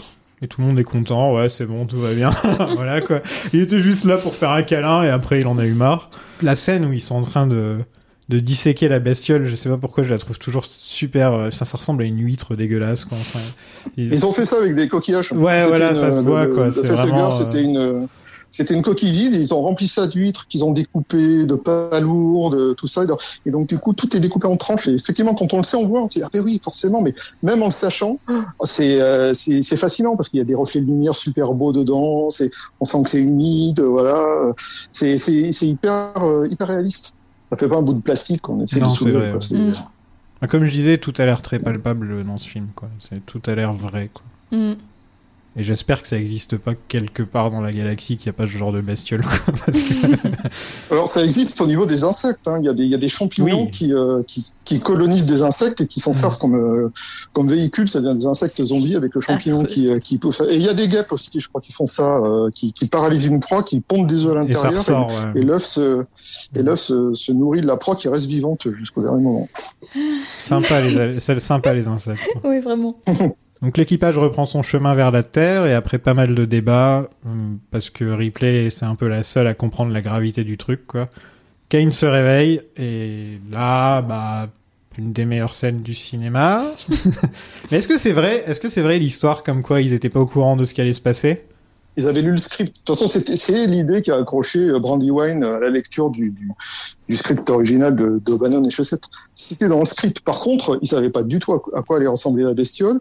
Ils ont commencé à avoir euh, monté l'appréhension quand ils sont arrivés sur le plateau et qu'ils ont vu le, toute l'équipe technique recouverte de ponchos, de toiles euh, en plastique et tout ça. Ils savaient pas du tout à quoi ça allait ressembler. Bon, passé le premier choc de la première scène, quand il a fallu la refaire, la refaire une ou deux fois pour d'autres plans, d'autres angles et tout ça, il y avait plus le. Mais euh, il y a, y des, y a des réactions euh, qui sont qui sont vraiment dans le film, notamment. Euh, du fait que la, petite bestiole sort de, de, la poitrine, elle, sortait de la poitrine de, John Hurt en direct sur le plateau. Ils ont aussi utilisé des tonnes de litres de sang, mais c'était euh, la première scène, c'était apparemment c'était dantesque. Ils en ont foutu mais partout, partout, et c'est pour ça que Veronica Cartwright, il y, a un, il, il plan célèbre où on la voit comme ça reculer euh, en se prenant du sang sur la figure, mais il faut savoir que ça c'est juste le début du plan. Elle s'est pris carrément un jet d'eau de sang euh, dans la tronche qui l'a fait passer de l'autre côté du siège. Donc oui, ils savaient ce qui allait arriver, mais comment et dans quelle proportion, ça ils savaient pas du tout. Bah, et puis en plus, il me semble que c'est une scène qui pouvait pas être refaite, enfin en tout cas pas le, vraiment le l'explosion de la paroi ventrale, on va dire, parce que il pouvait pas re- refaire les, les accessoires, les et, euh, et si, en si, fait, si, si, ça. euh, si. il y, a- y a pas Non, une histoire comme quoi, en fait, au départ, ça devait finir, ça devait fonctionner en une seule fois, et euh, au départ, l'alien ne réussissait pas à sortir et euh, Oui, alors il y, a- il y a eu ça par contre. Euh, Oui. Effectivement, au début, ils n'arrivaient pas à percer le t-shirt. Ils ont été obligés d'inciser le t-shirt Oui, avec voilà. une lame parce qu'il y avait le truc qui poussait, mais bon, ça ça marchait pas. Ils Il y faut- avaient il faut même pas pensé, c'est deux-. Oui, ben voilà, le t-shirt était trop résistant, mais non, non, ce qui pouvait pas être refait deux fois, c'était la, la surprise provoquée euh, sur le visage des acteurs. Oui. C'est pour ça que c'est c'est précieux parce que le visage de Dallas et de, de, et de Harry Dean Stanton sur les côtés, tout ça, euh, quand voilà, le, une fois qu'ils ont, ils- on les voit, ils sont hébétés, ils sont, ils sont complètement, ils n'ont pas compris ce qui leur est arrivé. Et ça, effectivement, ils n'auraient pas pu le refaire deux fois parce que bah, la surprise, par principe, ne fonctionne qu'une seule fois. Mais Mm. après, il y a eu des Je crois qu'il y a eu deux trois prises parce qu'il y avait d'autres angles. Il y avait trois chestbusters qui étaient prévus. Il y avait celui qui est passé au travers de la poitrine, qui était très sommaire, qui, qui était sur un, un terrain hydraulique. Il y avait le deuxième qui est articulé qu'on voit crier. Il y en avait normalement un troisième qui devait courir sur la table et qui, était beaucoup plus basique et ça ne fonctionnait pas. Et du coup, ils ont utilisé le deuxième avec avec la, bouche articulée. Ils ont pris une pour la petite histoire, ils ont pris une. C'était pas du tout, euh, c'était pas assez violent quand ils couraient sur la table, donc ils ont pris une queue de, de, de chestbuster. euh, Ils avaient en rab, ils ont passé un tuyau avec de l'air comprimé dedans, et en fait, il suffit d'imaginer qu'en fait c'est euh, un chestbuster avec une queue euh, derrière collée rafistolée et dessous un mec sur une planche à roulettes qui est tiré euh, sous la table. quoi. Voilà, c'est quand on y pense, c'est grotesque, mais à l'écran, ça marche super bien. Ouais. C'est génial. Ouais, c'est marrant parce que à chaque fois que je l'ai revu avec des gens qui le découvraient, ils rigolaient à, à l'alien qui court en fait. Ouais. Genre c'est la scène qui les fait rire. quoi. Bah, il y avait une parodie dans euh, Spaceballs sans aller jusqu'au bout du truc où l'alien sort avec un petit canotier euh, et fait un numéro de, de musical. Non mais je sais pas, je, je, je- sais pas pourquoi. euh, c'est peut-être parce qu'il fait un petit cri genre comme ça et je crois que ça le rend mignon. Ah, mignon, je sais pas, mais je pense que tu sais, il y a un peu le, le côté euh, descente. Une fois que t'as eu genre une grosse surprise, euh, une frayeur comme Ouais. ça, genre un peu horrifique et tout. Après, t'as la redescente Oui, oui, en mode euh, bon voilà, tu vois, t'as un rire nerveux Quand aussi. il sort et euh, tout, ouais. t'es là genre ah putain et Mm. ensuite tu le vois il fait Genre, Vous savez quand même que le, ce- et le, et le n'ont pas été conçus par Giger. Ils ont été fabriqués par, euh, par, quelqu'un qui s'appelle Roger Deakins sous supervision de Ridley Scott parce que Giger ne pouvait pas tout faire. Il, devait se concentrer sur la- la- l'alien adulte. Et figurez-vous que Deakins était quand même un spécialiste des dinosaures. Il avait bossé sur des, des films pour la BBC, ce genre de trucs-là. Et à la base, j'ai vu des photos, notamment une photo euh, qui est dans un bouquin de Giger. Le Chestbuster a des petits bras et des, des yeux plumes. globuleux à la Kermit, à la Kermit la grenouille. Et Je je, voir pense ce que là, on aurait eu. Aurait été dire horrible, comme les dinosaures, euh, il, il va, il aurait pu avoir des plumes et je, je- ça aurait été génial. Bah, quand même pas, plumes. mais il avait deux petits bras pour sortir de la plaie ouverte. Il avait deux yeux, mais Kermit la grenouille. Ah, Hallucinant. mais c'est euh, c'est grotesque à souhait. Ça aurait, été- ça aurait été génial quelque part, mais euh, ça aurait pas du tout eu l'effet escompté sur le public, je pense. A- Alien aurait pu être tellement d'autres films que ce qu'il est devenu en définitive. C'est incroyable. C'est vrai. Bah, c'est un petit miracle. De toute façon, euh, comme dit Scott, euh, ils avaient un, un, un tournage, c'est un tournage tellement serré, tellement sur euh, corde raide que qu'ils pouvaient pas revenir en arrière. C'est pour ça qu'il y a un ou deux effets qui sont un peu ratés, comme la tête de hache qui fait un peu plastique sur un plan ou deux. Ils avaient pas le temps, ils pouvaient pas refaire. Il fallait qu'ils avancent, qu'ils avancent, qu'ils avancent, qu'ils avancent. Il y avait des problèmes de budget. Des fois, ils tournaient des, fi- des, des plans dans des décors alors que le décor à côté était encore en travaux, notamment toutes les scènes de cockpit euh, au début du film. C'était les premières scènes tournées. Et euh, il paraît que sur certains plans, on entendait les, charpentiers parce qu'ils étaient en train de bosser sur de finir la cuisine qui était à, à 15 mètres de là. Même si le budget était assez conséquent, il y avait zéro gras dans le budget. Ils étaient obligés d'avancer et de faire avec ce qu'ils avaient. Le, gros avantage de Ridley Scott, c'est qu'il avait une équipe hyper expérimentée autour de lui, dont une partie des directeurs artistiques qui avaient bossé sur Star Wars et qui avait quand même euh, beaucoup de beaucoup d'heures au compteur. Et puis comme m'a dit un, un technicien avec qui, avec qui j'ai eu la chance de, de, de papoter il y a une dizaine d'années, il m'a dit de toute façon, il était tellement passionné, Ridley Scott, on, on serait mort pour lui. On, on- ils lui ont tout donné. Ils ont vraiment, euh, ils- toute l'équipe technique s'est défoncée sur le film parce qu'ils sentaient vraiment que ça allait être quelque chose d'exceptionnel. Mm. Passer les, la- les deux trois premiers jours, ils étaient un peu sur la réserve. Ils ont vu ce que ça donnait sur les rushs. euh, ils y sont allés à fond, tous. Ça doit être bien ça. C'est beau. Dans mon autre podcast qui s'appelle Lynch Planning, où on parle de la carrière de David Lynch, euh, on a parlé de John Hurt, on a parlé Dean Stanton, donc je, je tiens à le dire. Mais surtout, euh, mon, mon, mon pote Dorian avait un petit, une petite section qui s'appelait euh, Le point art de Dorian. Et donc je voudrais lui rendre hommage, puisque je vais avoir un petit point art. Le point art de Sofiane. Voilà. Et euh, en gros, euh, c'est juste pour vous dire que le design du facehugger vient d'une série de trois tableaux de Francis Bacon. Et étant donné qu'on parle souvent de Francis Bacon dans Lynch Planning, je me suis dit, s'il y a des gens, si ça se croise, on sait jamais, ça leur fera plaisir. Francis Bacon, si vous connaissez pas, c'est... euh, Moi j'adore, hein, perso. Mais c'est enfin, c'est très dark, vrai à décrire. On le retrouve, euh, on le retrouve bien le facehugger. Bon, à part, il y en a un qui a des oreilles, il y en a trois sur la toile, mais Ouais, qu'il y en a un qui a des oreilles sur les côtés. Non, bien. mais tu sens que c'est ils, ils ont pris le concept de base Ah oui, et ils ont fait un truc plus Giger avec, quoi, tu vois, voilà. Ouais. Ah oui, complètement, complètement. Attention, tenez-le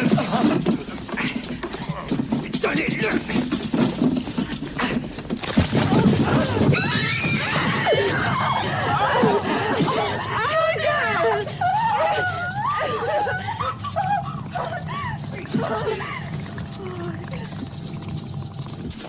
Parker, ne le touche pas. Non, ne le touche pas.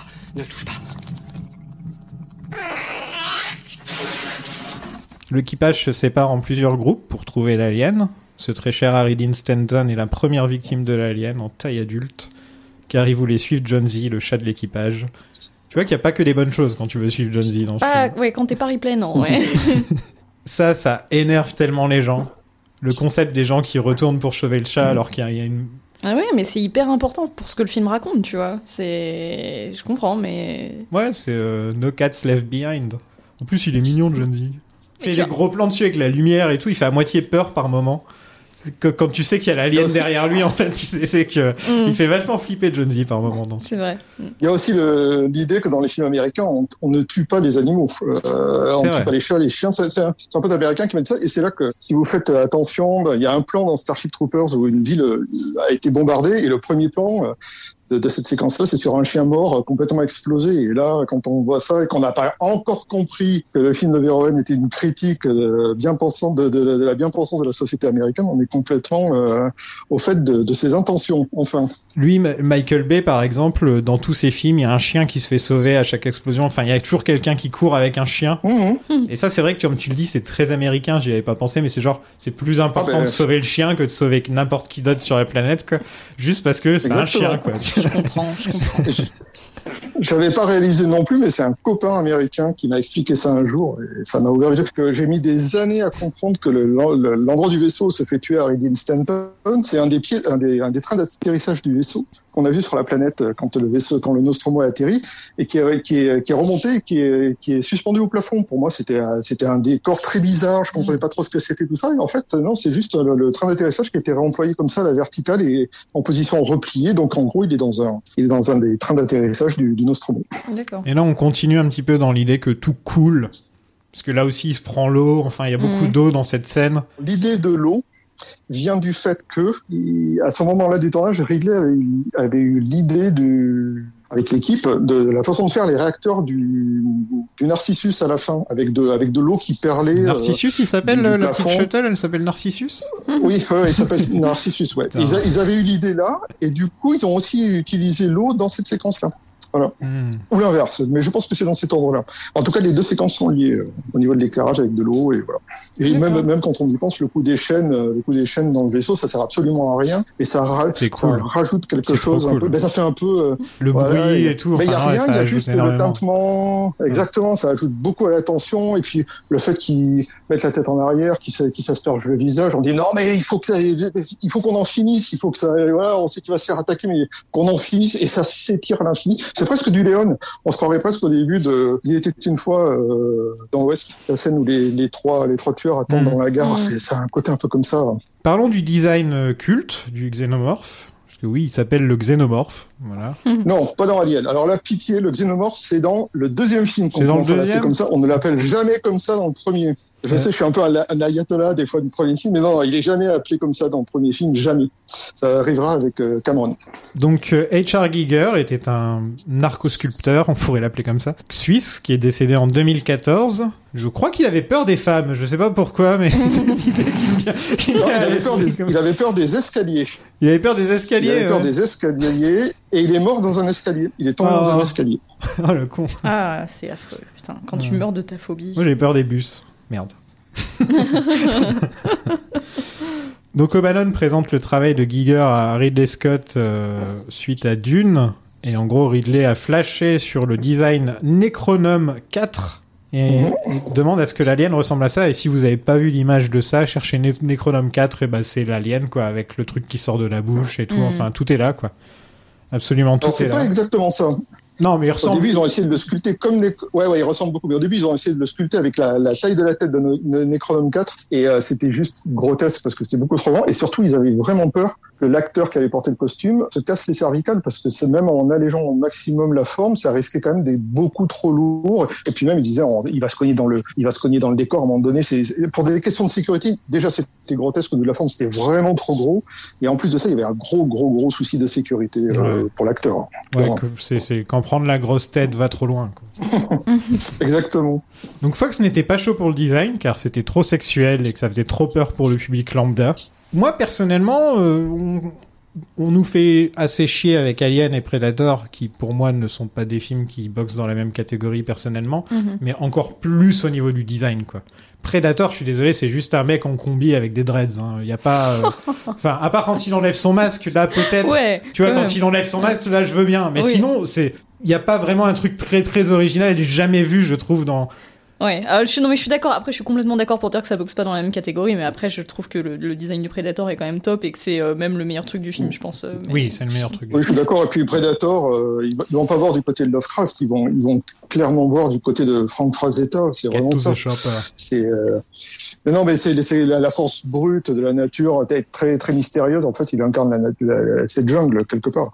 Et, et c'est un design qui était euh, rattrapé aux branches au dernier moment aussi. Ouais, hein, ouais. ce, ce design de Ouais, il devait ressembler à Jean-Claude Van Damme à l'origine. oui, oui, il était joué par Jean-Claude Van Damme avec une espèce de tête Ah, d'insecte, joué, des merde. grotesques. C'était- Ah oui, oui, oui, c'était horrible. C'était horrible. J'ai vu des photos, c'était. euh, Je- sais faire le plateau, Tu sais, ah, tu sais faire le Predator Vas-y, on t'écoute. Ah, impressionnant.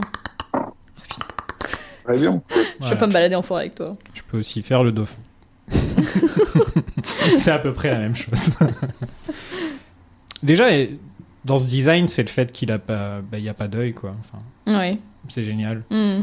Et puis le côté un peu transparent Ouais, de son crâne et tout. Enfin, t'as l'impression translucide un petit peu de son crâne. Toi, t'aurais bien aimé qu'il soit translucide, mais ça, ils ont fait des essais à l'époque et ça n'a pas du tout marché. Ah, il aurait bien aimé que le corps soit associé et ce côté translucide. Et ils ont, ils avaient fait un essai avec le, le technicien qui avait fait toutes les armures de, enfin, qui avait produit les armures de Stormtrooper et les, et les, les scaphandres dans, dans Auckland. Ils ont fait des essais pendant, pendant plusieurs mois et ça, c'était impossible à faire. Donc, Mm. il y a aussi pareil, il y a une ou deux photos qui traînent sur le net comme ça. euh, Ils, ils ont essayé de faire un truc dans le même genre avec le, le Superman de Nicolas Cage. Et en gros, ça marche Ah, pas. Translucide, translucide, transparent, ça marche pas à l'écran, quoi. Au niveau tenue, ça va pas du tout, quoi. Mm. Ça fait très très moche. Et quelque part, c'est un peu comme ça qu'apparaît le Predator, euh, pour en revenir à ça, dans les premières fois, vu qu'il est à moitié transparent, euh, si on voit une espèce d'ombre comme ça, une espèce de, de, de l'air qui change de densité, il y a, il y a cette idée-là, même si ça n'a rien à voir, je pense. Ah oui. cas, qui est un peu, qui est un peu là dans, dans ce film-là. Mais pour le coup, oui, c'est des CGI, quoi. C'est pas de la création de costumes. euh, Oui, en bien dur, sûr, euh, ouais, ouais. tout à fait. You are one ugly motherfucker. Tu sais imiter vraiment plein de choses. oui. Donc la tête animatronique euh, consistait de 900 parties qui pouvaient bouger, en fait. quoi. 900 Ouais. Ah la vache. Et la, la langue est faite de capotes étirées. Préservatif. non, non, non, c'est pas la langue, c'est les, muscles sur la- les côtés de la bouche. Ah, Euh, ok. La langue, c'était un-. Oui, la langue, c'est un, truc plus, plus dur. Quoi. Ouais. Voilà, exactement. On est dans le thème, écoute. L'épisode phallique. C'est l'idée. bah oui. O'Bannon imaginait le personnage différemment à l'origine, avec une sorte de forme finale plus intelligente et humaine. Dans une des premières versions du script, apparemment, c'était ça. Où en fait, les aliens seraient juste violents pendant leur adolescence. Et comme, les... comme les humains. Oui, Il ferait une petite crise. une crise. Sors de ta chambre, une- Non Il y a une fin qui a été évoquée à un moment donné, qu'ils ont laissé tomber, où le, dans, la, dans la navette, l'alien tuait Ripley et, euh, et communiquait avec la Terre en imitant la voix de Ripley. Hmm. Ouais, vraiment. Ça aurait été trop chelou, je trouve. Je le vois pas parler, l'alien. Pour moi, c'est impossible. Enfin, qu'il fasse... Il, il fait même pas de bruit, je crois. Jamais, hein. Si, si, il fait du bruit. Si, si, il fait du bruit. On, on- on entend un peu le bruit pendant la scène où il tue Lambert. euh, quand on prête bien, on tend l'oreille. Il y a une espèce de bruit de rouage, mais qui font partie de la bande sonore, mais on voit bien que ça fait, c'est pas, c'est pas la musique. Il y a une espèce de, de, de, de, de ronflement sourd, de, comme des petits moteurs qui bougent. C'est super étrange. Hmm.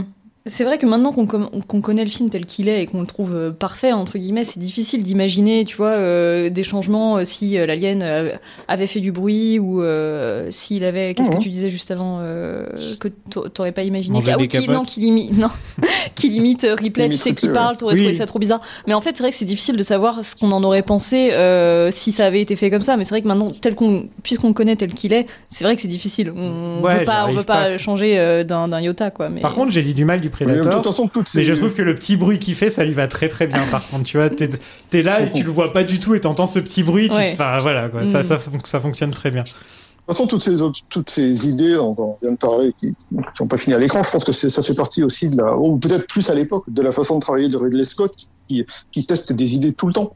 Voilà, qui crobarde des trucs pour son équipe, qui teste des idées visuelles, qui, qui, qui, qui, euh, qui parle tout le temps, qui essaie d'échanger, qui essaie de, de tirer le meilleur euh, parti possible de ce qu'il a à disposition et de ce qu'il peut essayer d'initier aussi euh, en termes de symbolique ou tout ça. Le coup de, le coup de la voix, je pense que c'est peut-être aussi, euh, je sais pas, c'est peut-être venu en moitié euh, en post-prod quand ils étaient au montage. Je, je sais pas du tout, même si c'était c'est c'est une anecdote qui est, qui est à relier au tournage, Mm. par exemple. Enfin, je pense que c'est quelqu'un qui, qui teste des, des choses, qui a des qui déborde d'imagination et qui euh, et quoi, qui teste en permanence des idées euh, pour pour voir ce que ça pourrait donner ou pas, quitte à aller trop loin pour moi.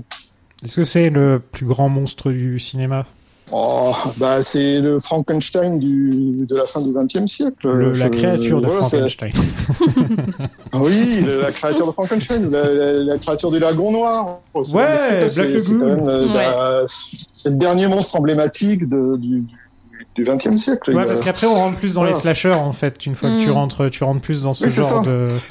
Mais Bah, c'est vrai que niveau ou la- bestiole, bestiole vraiment mémorable depuis Alien et Predator, il y en a pas eu énormément, je crois. Non, alors moi j'aime particulièrement le, besti- Non. le bestiaire de Willow, mais bon, c'est vraiment un autre style et c'est pas iconique de Oui, la même je- manière.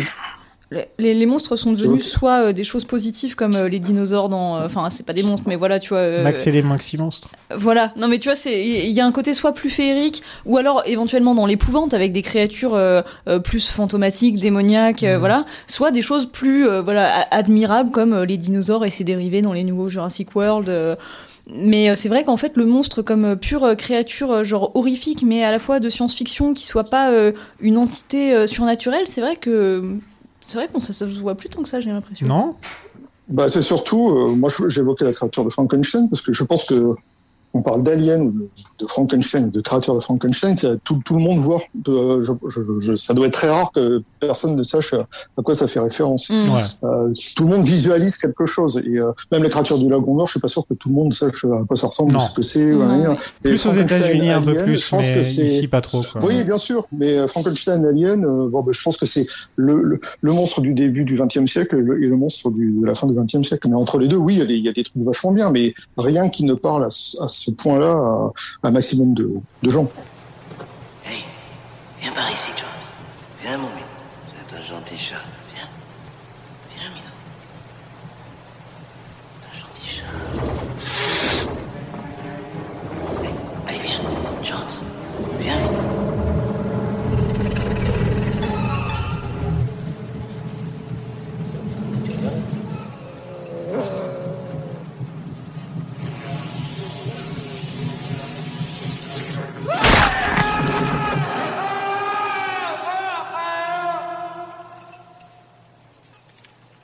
Donc Dallas se fait tuer en essayant de cramer l'alien.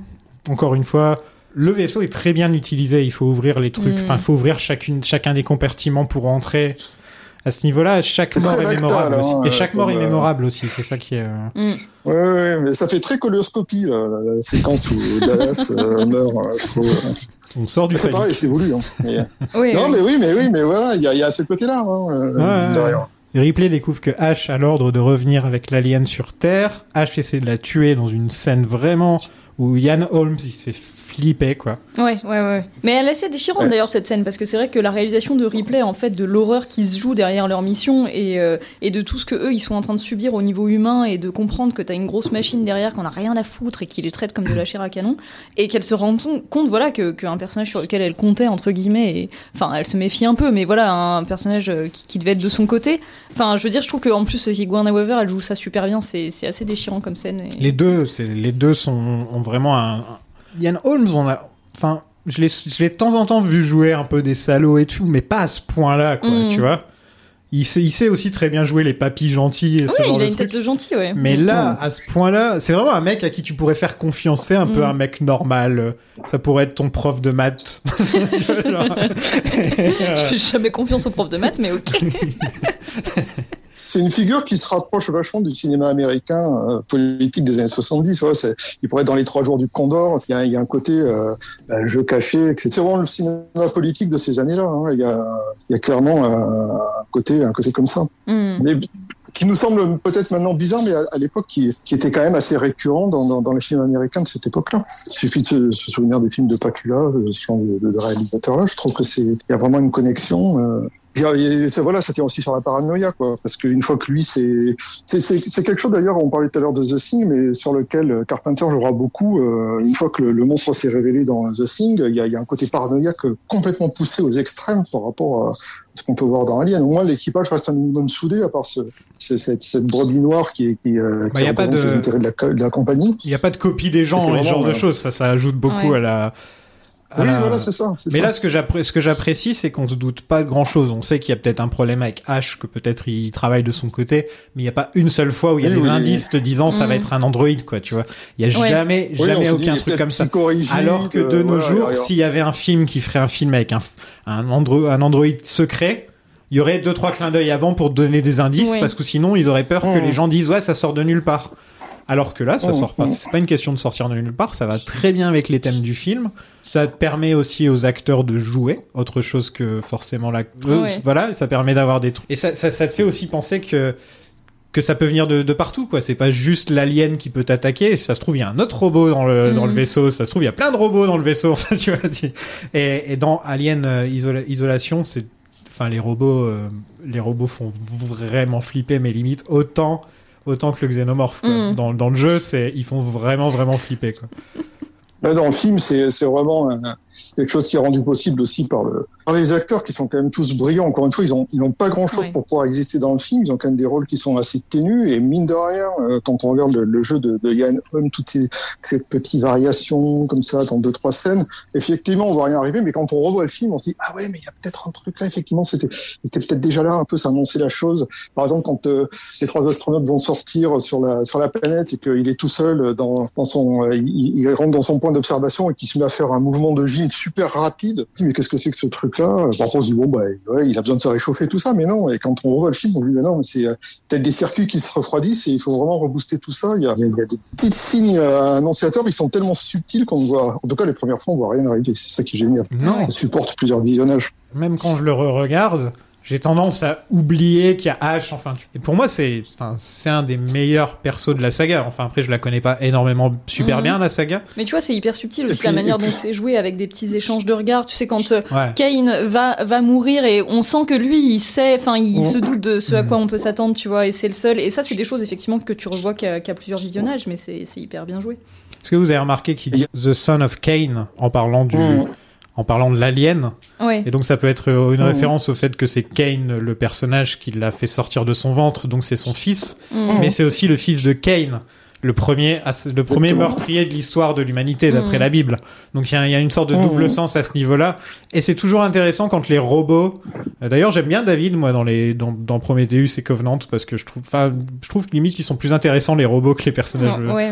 Mhm. Et- Et en fait j'aime bien c'est qu'ils connaissent largement mieux l'histoire humaine Que les humains. que les humains, Mm. et donc ils savent quand ça va se répéter, ils savent quand on va partir en, en vrille. Ce qui est marrant, c'est que H, euh, il a un nom qui, euh, qui annonce son destin. En gros, il s'appelle Cendre. Donc, euh, sachant qu'il va finir brûlé, euh, Donc Parker le décapite, révélant que c'est un androïde euh, avec ce liquide blanc. Et euh, la tête est réactivée et H leur fait part de la vérité. En gros, c'est un gros fanboy du xénomorphe euh, qui n'a ni conscience ni moralité. Et il leur souhaite bonne chance dans leur future mort. C'est peut-être une de mes scènes préférées du film. La Ouais. scène où H parle. Et je sais pas ce qu'il leur dit, c'est affreux, quoi.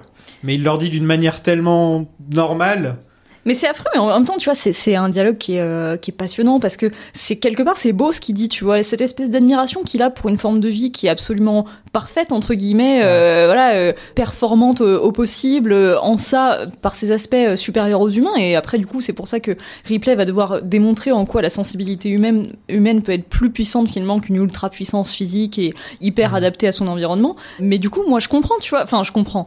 C'est- C'est-à-dire que c'est c'est beau un peu cette admiration et cette émotion qu'en tant que robot, il réussit à avoir pour une forme de vie parfaite et ultra performante. Il Et- a un crush, quoi. moi, je pense qu'il y a, il y, a, y a aucune émotion, il y a aucune émotion, il y a aucune sympathie. C'est juste, c'est un représentant de la compagnie et il est en train de leur servir un discours corporate. Tu penses, tu penses Euh, qu'il est vraiment pas euh, euh, fasciné par la créature Ah, Moi, je pense bah, qu'il y a quand même moi, de ça. hein. ça, ça me rappelle, ça me rappelle tellement euh, ce que je peux connaître du monde de l'entreprise à l'américaine, de toutes ces corporates. Et en gros, euh, c'est du business. euh, on vous vire, ça n'a rien de personnel. Et bonne chance pour la suite. Mais en gros, euh, tu perds ton boulot, et Ah, si oui, tu perds ta maison, c'est pas mon problème. Moi, c'est vraiment, c'est pour moi, c'est ça. C'est un vrai capitaliste. vraiment, je- je- euh, H. Bah oui, oui, c'est vraiment la voie du capitalisme, euh, mais il y a, Ouais. il y a, c'est un affect qui, qui en est pas un. C'est, euh, tout ça, c'est un programme. C'est, de la communication. Ça n'a rien de, il y a, il y a- il y a aucune empathie là-dedans. De C'est de l'efficacité avant tout. que ce soit. Et on Oui, s'est de plus en plus euh, enfermé là-dedans avec les années d'ailleurs. Mm. On- on- là, je pense que c'était une critique ça de ça dans les années 70, mais avec le temps, Bien on n'en est pas vraiment sorti. Au contraire, on s'est encore plus Ah bah non, enfoncé. complètement, non, tout Mm. à fait. Mais c'est, pour ça que je disais tout à l'heure que c'est aussi euh, un film qui est tributaire du, des, des films politiques américains de ces années-là, parce qu'il y a vraiment ce côté-là. Il y a vraiment le côté corporate froid euh, qui va jusqu'à la déclaration finale de H. Euh, en gros, euh, vous allez mourir, mais ça n'a rien de personnel. Franchement, je suis bien content qu'ils aient ajouté H dans le scénar parce que je trouve que ça ajoute encore une dimension Ah à oui, tout ça. complètement. Ouais. Ah oui, oui. Euh, au final, quand tu signes pour regarder le film, tu signes pas pour avoir un robot euh, psychopathe dedans, mais quand il apparaît, t'as du sens qu'il soit là, quoi. Enfin, Ouais, il est pas hors de place, quoi. Tu vois, il y a- non, c'est ça. ça, fonctionne, quoi. Ça fonctionne très bien. Et il y a un côté 2001 aussi, hein. Faut pas oublier non plus euh, Al, euh, Al et, et lui, Ouais. ils ont quand Bah même oui, beaucoup de points communs. Hein. c'est Hal, c'est la, c'est une extension de Moser qui peut, qui peut interagir avec les personnages et se déplacer dans le vaisseau. Mais l'idée est la même. De toute façon, Ouais. ils ont scindé Hal en deux. euh, voilà. Hal, euh, il était, il était euh, incarné dans le dans le film de Kubrick par les par les capsules euh, avec laquelle il tue un des deux astronautes. Bon voilà, ben là c'est pareil, c'est un corps, euh, c'est c'est une extension de de, de, Hmm. de la volonté de l'entreprise. L'entreprise qui n'a pas de nom pour l'instant. Si, alors, elle a un nom, mais euh, c'est euh, Velan Yutani. C'est un- c'est une idée de Ron Cobb qui voulait, euh, euh, et, euh, qui, qui avait, qui avait proposé ce nom, qui, qui évoquait un peu l'élan, les, les voitures anglaises. Qui, il, a, il, avait, l'im- il, il voulait évoquer un consortium qui serait la, la, la réunification d'un- d'un- d'une entreprise occidentale et japonaise. Ouais. Et il avait une, il se trouve que Yutani vient du fait qu'il avait à un moment donné une voisine qui s'appelait Yutani. Il trouvait le nom génial et donc il a proposé les deux. Et euh, on ne voit pas du tout le nom de la compagnie, mais il est quand même présent sur les boîtes de bière que l'équipage boit pendant les repas. Alors c'est un, détail qui n'est absolument pas visible dans le dans le film. Mais en tout cas, ça veut dire aussi que l'équipage, en tout cas toute la nourriture qui est qui est, servie à bord, tous les objets, tout ça, tout est labellé, labellé du nom de la compagnie. C'est vraiment, euh, ils en portent sur eux, les petits, les petits insignes avec les, avec les ailes de pilote, tout ça sur les vestes, tout ça, c'est le, le symbole de la, de la compagnie. Et elle est, elle existe, mais elle est pas, euh, en tout cas, on n'en parle pas en tant que telle. Interface 2037, posez votre question. Demande éclaircissement sur l'incapacité de neutraliser l'étranger. Impossible de donner éclaircissement. Demande explication. Pas d'explication. Ordre spécial 937 uniquement pour officiers scientifiques. Ordre d'urgence 10 0375. Quel est l'ordre spécial 937 Nostromo dérouté sur nouvelles coordonnées. Chercher forme vivante. Prendre spécimen. Priorité numéro 1, assurer retour sur Terre de cet organisme pour analyse. Toute autre considération est secondaire et l'équipage peut être sacrifié. Il y a une explication à ça, tu sais. Ah oui? Eh bien, je ne veux pas entendre ta putain d'explication Le crew décide de lancer l'autodestruction du Nostromo. Parker et Lambert se font tuer par la créature. C'est vrai qu'on n'a pas trop parlé de Parker, mais il est assez drôle aussi. Lui et, euh, lui et Harry Dean, ils font un bon duo, je trouve, dans le film. Bah, c'est vraiment Oui, l'incarnation. c'est vraiment des- les prolos. Ouais, euh, voilà. Ouais, et c'est surtout genre, ouais, on peut, on peut réparer ça en 17 heures. Ouais, dis-lui 25. tu sais, les plombiers. Ah, mais ils ont, ils ont un duo qui fonctionne super bien. Ouais. Surtout que il y en a un qui est toujours euh, qui se laisse pas faire et tout et Dean qui a l'air de s'être fumé 5 Qui pets et d'avoir bu une bouteille de whisky en entier euh, juste avant. Donc, euh, Ah, mais c'était le, c'était le cas sur le tournage. Hein. Ah oui, oui, Dean, euh, ah ouais, ouais, ouais, il y allait, quoi. il est connu. Hein, il, est Alors, il connu était très pro, c'était un super euh, acteur super pro, mais je pense qu'ils avaient basé le- leur relation sur euh, ce genre de sous-texte-là, parce que Mm. ils ont, ils ont, ils ont quand même traîné suffisamment ensemble euh, un peu avant et puis pendant le tournage, quoi. Forcément, eux, c'était un c'était le Laurel et Hardy du Nostromo quand même un peu sur, sur Ouais, les bords. voilà. Donc, Ouais, c'est c'est un peu les deux quoi. personnages. Euh, Mm. Ouais, c'est ça, c'est super que la chimie entre les personnages fonctionne parce qu'encore une fois, bah, c'est pareil, ils n'ont pas 10 000 scènes pour pour pour euh, pour développer ça. quoi. C'est admirable comme ça marche bien. C'est du comic relief qui est pas qui est pas gratuit parce que vraiment effectivement c'est un discours Oui, ça. sur les différences entre classes sociales, euh, sur euh, tout un discours politique. euh, ouais, c'est du comic relief signifiant et, et c'est pareil subtil. Enfin comme dans le reste du film, j'arrête pas de dire Exactement. subtil, mais très subtil quoi. Il m'évoque un peu les, les, les travailleurs de la Syrie au, dé- au début de Deer Hunter, de Voyage au bout de Ah l'enfer. oui, ça oui, pourrait oui, de c'est pour être la même famille. Voilà, c'est c'est Mm. voilà, c'est ça. Hein, c'est des ouvriers euh, qui, qui bossent sur des, des industries lourdes et euh, Mm. on sent qu'il y a un vécu entre les deux, c'est chouette. Le fait qu'il porte une, une chemise hawaïenne, on sent qu'il est là depuis longtemps, que l'uniforme, oui, il le porte, mais ça va quoi. C'est un peu, euh, il pense peut-être à la retraite parce que c'est pareil dans le décor, on le voit pas trop bien, mais dans leur décor à deux, là, Harry Dean Stanton a une ou deux jonques et un, et un perroquet empaillé dans un coin. On voit ça sur des photos, hein, pas dans le film. Quand on regarde Ah oui. ce truc devant, on sent qu'il est pas trop loin de la retraite, qu'il est, c'est peut-être un des seuls personnels. Un des seuls membres d'équipage qui est sur le Nostromo depuis hyper longtemps, alors que les autres peut-être tournent plus, parce qu'on se rend compte quand même que H, euh, personne n'en a entendu parler avant la mission, dans, je pense, dans des scènes coupées. Donc voilà, on sent, il y a, on sent vraiment qu'il y a du vécu, et puis ils font partie du décor, ces deux-là, et, euh, et puis il faut pas la raconter, quoi. Ça va, on va pas, on va pas se casser le cul, euh, on va pas aller sauver, euh, il y a- ok, il y a un signal de détresse, mais on va pas y aller si on n'est pas payé, merde, putain, c'est Ouais. bon, on n'est pas, on n'est pas la Croix-Rouge. Il y a, il y a un côté très, très social, comme ça, très réaliste, c'est vachement bien. C'est Roger, Roger Ebert, le critique américain, qui a dit, euh, qui- qui- parce que j'ai lu sa critique, j'essaie de lire ses, ses critiques de temps en temps pour voir ce qu'il raconte. Et bon, bien sûr, il a adoré le film, mais il dit qu'un truc qui fonctionne bien avec le cast, c'est qu'il y en a aucun qui est vraiment très jeune. C'est que c'est tous des gens Ouais, c'est 30, vrai. 40 ans, voire, enfin, il, listait justement l'âge de chacun des acteurs, mais tu vois, Ian Holm, euh, Harry Dean, euh, le, le gars qui joue Dallas, enfin, tu vois, ils sont, Mm. c'est tous Mhm. des, c'est tous des gens qui ont déjà de la bouteille, quoi. C'est c'est pas, euh, Ouais, c'est ouais, pas ouais. genre on va mettre un jeune cast de jeunes premiers euh, dans l'espace. Euh, Oui, tu sens que vraiment c'est euh, le c'est- réalisme c'est du truc, quoi. Mm. Bah, Oui, c'est important pour le discours social de aussi. seconde zone. euh, voilà.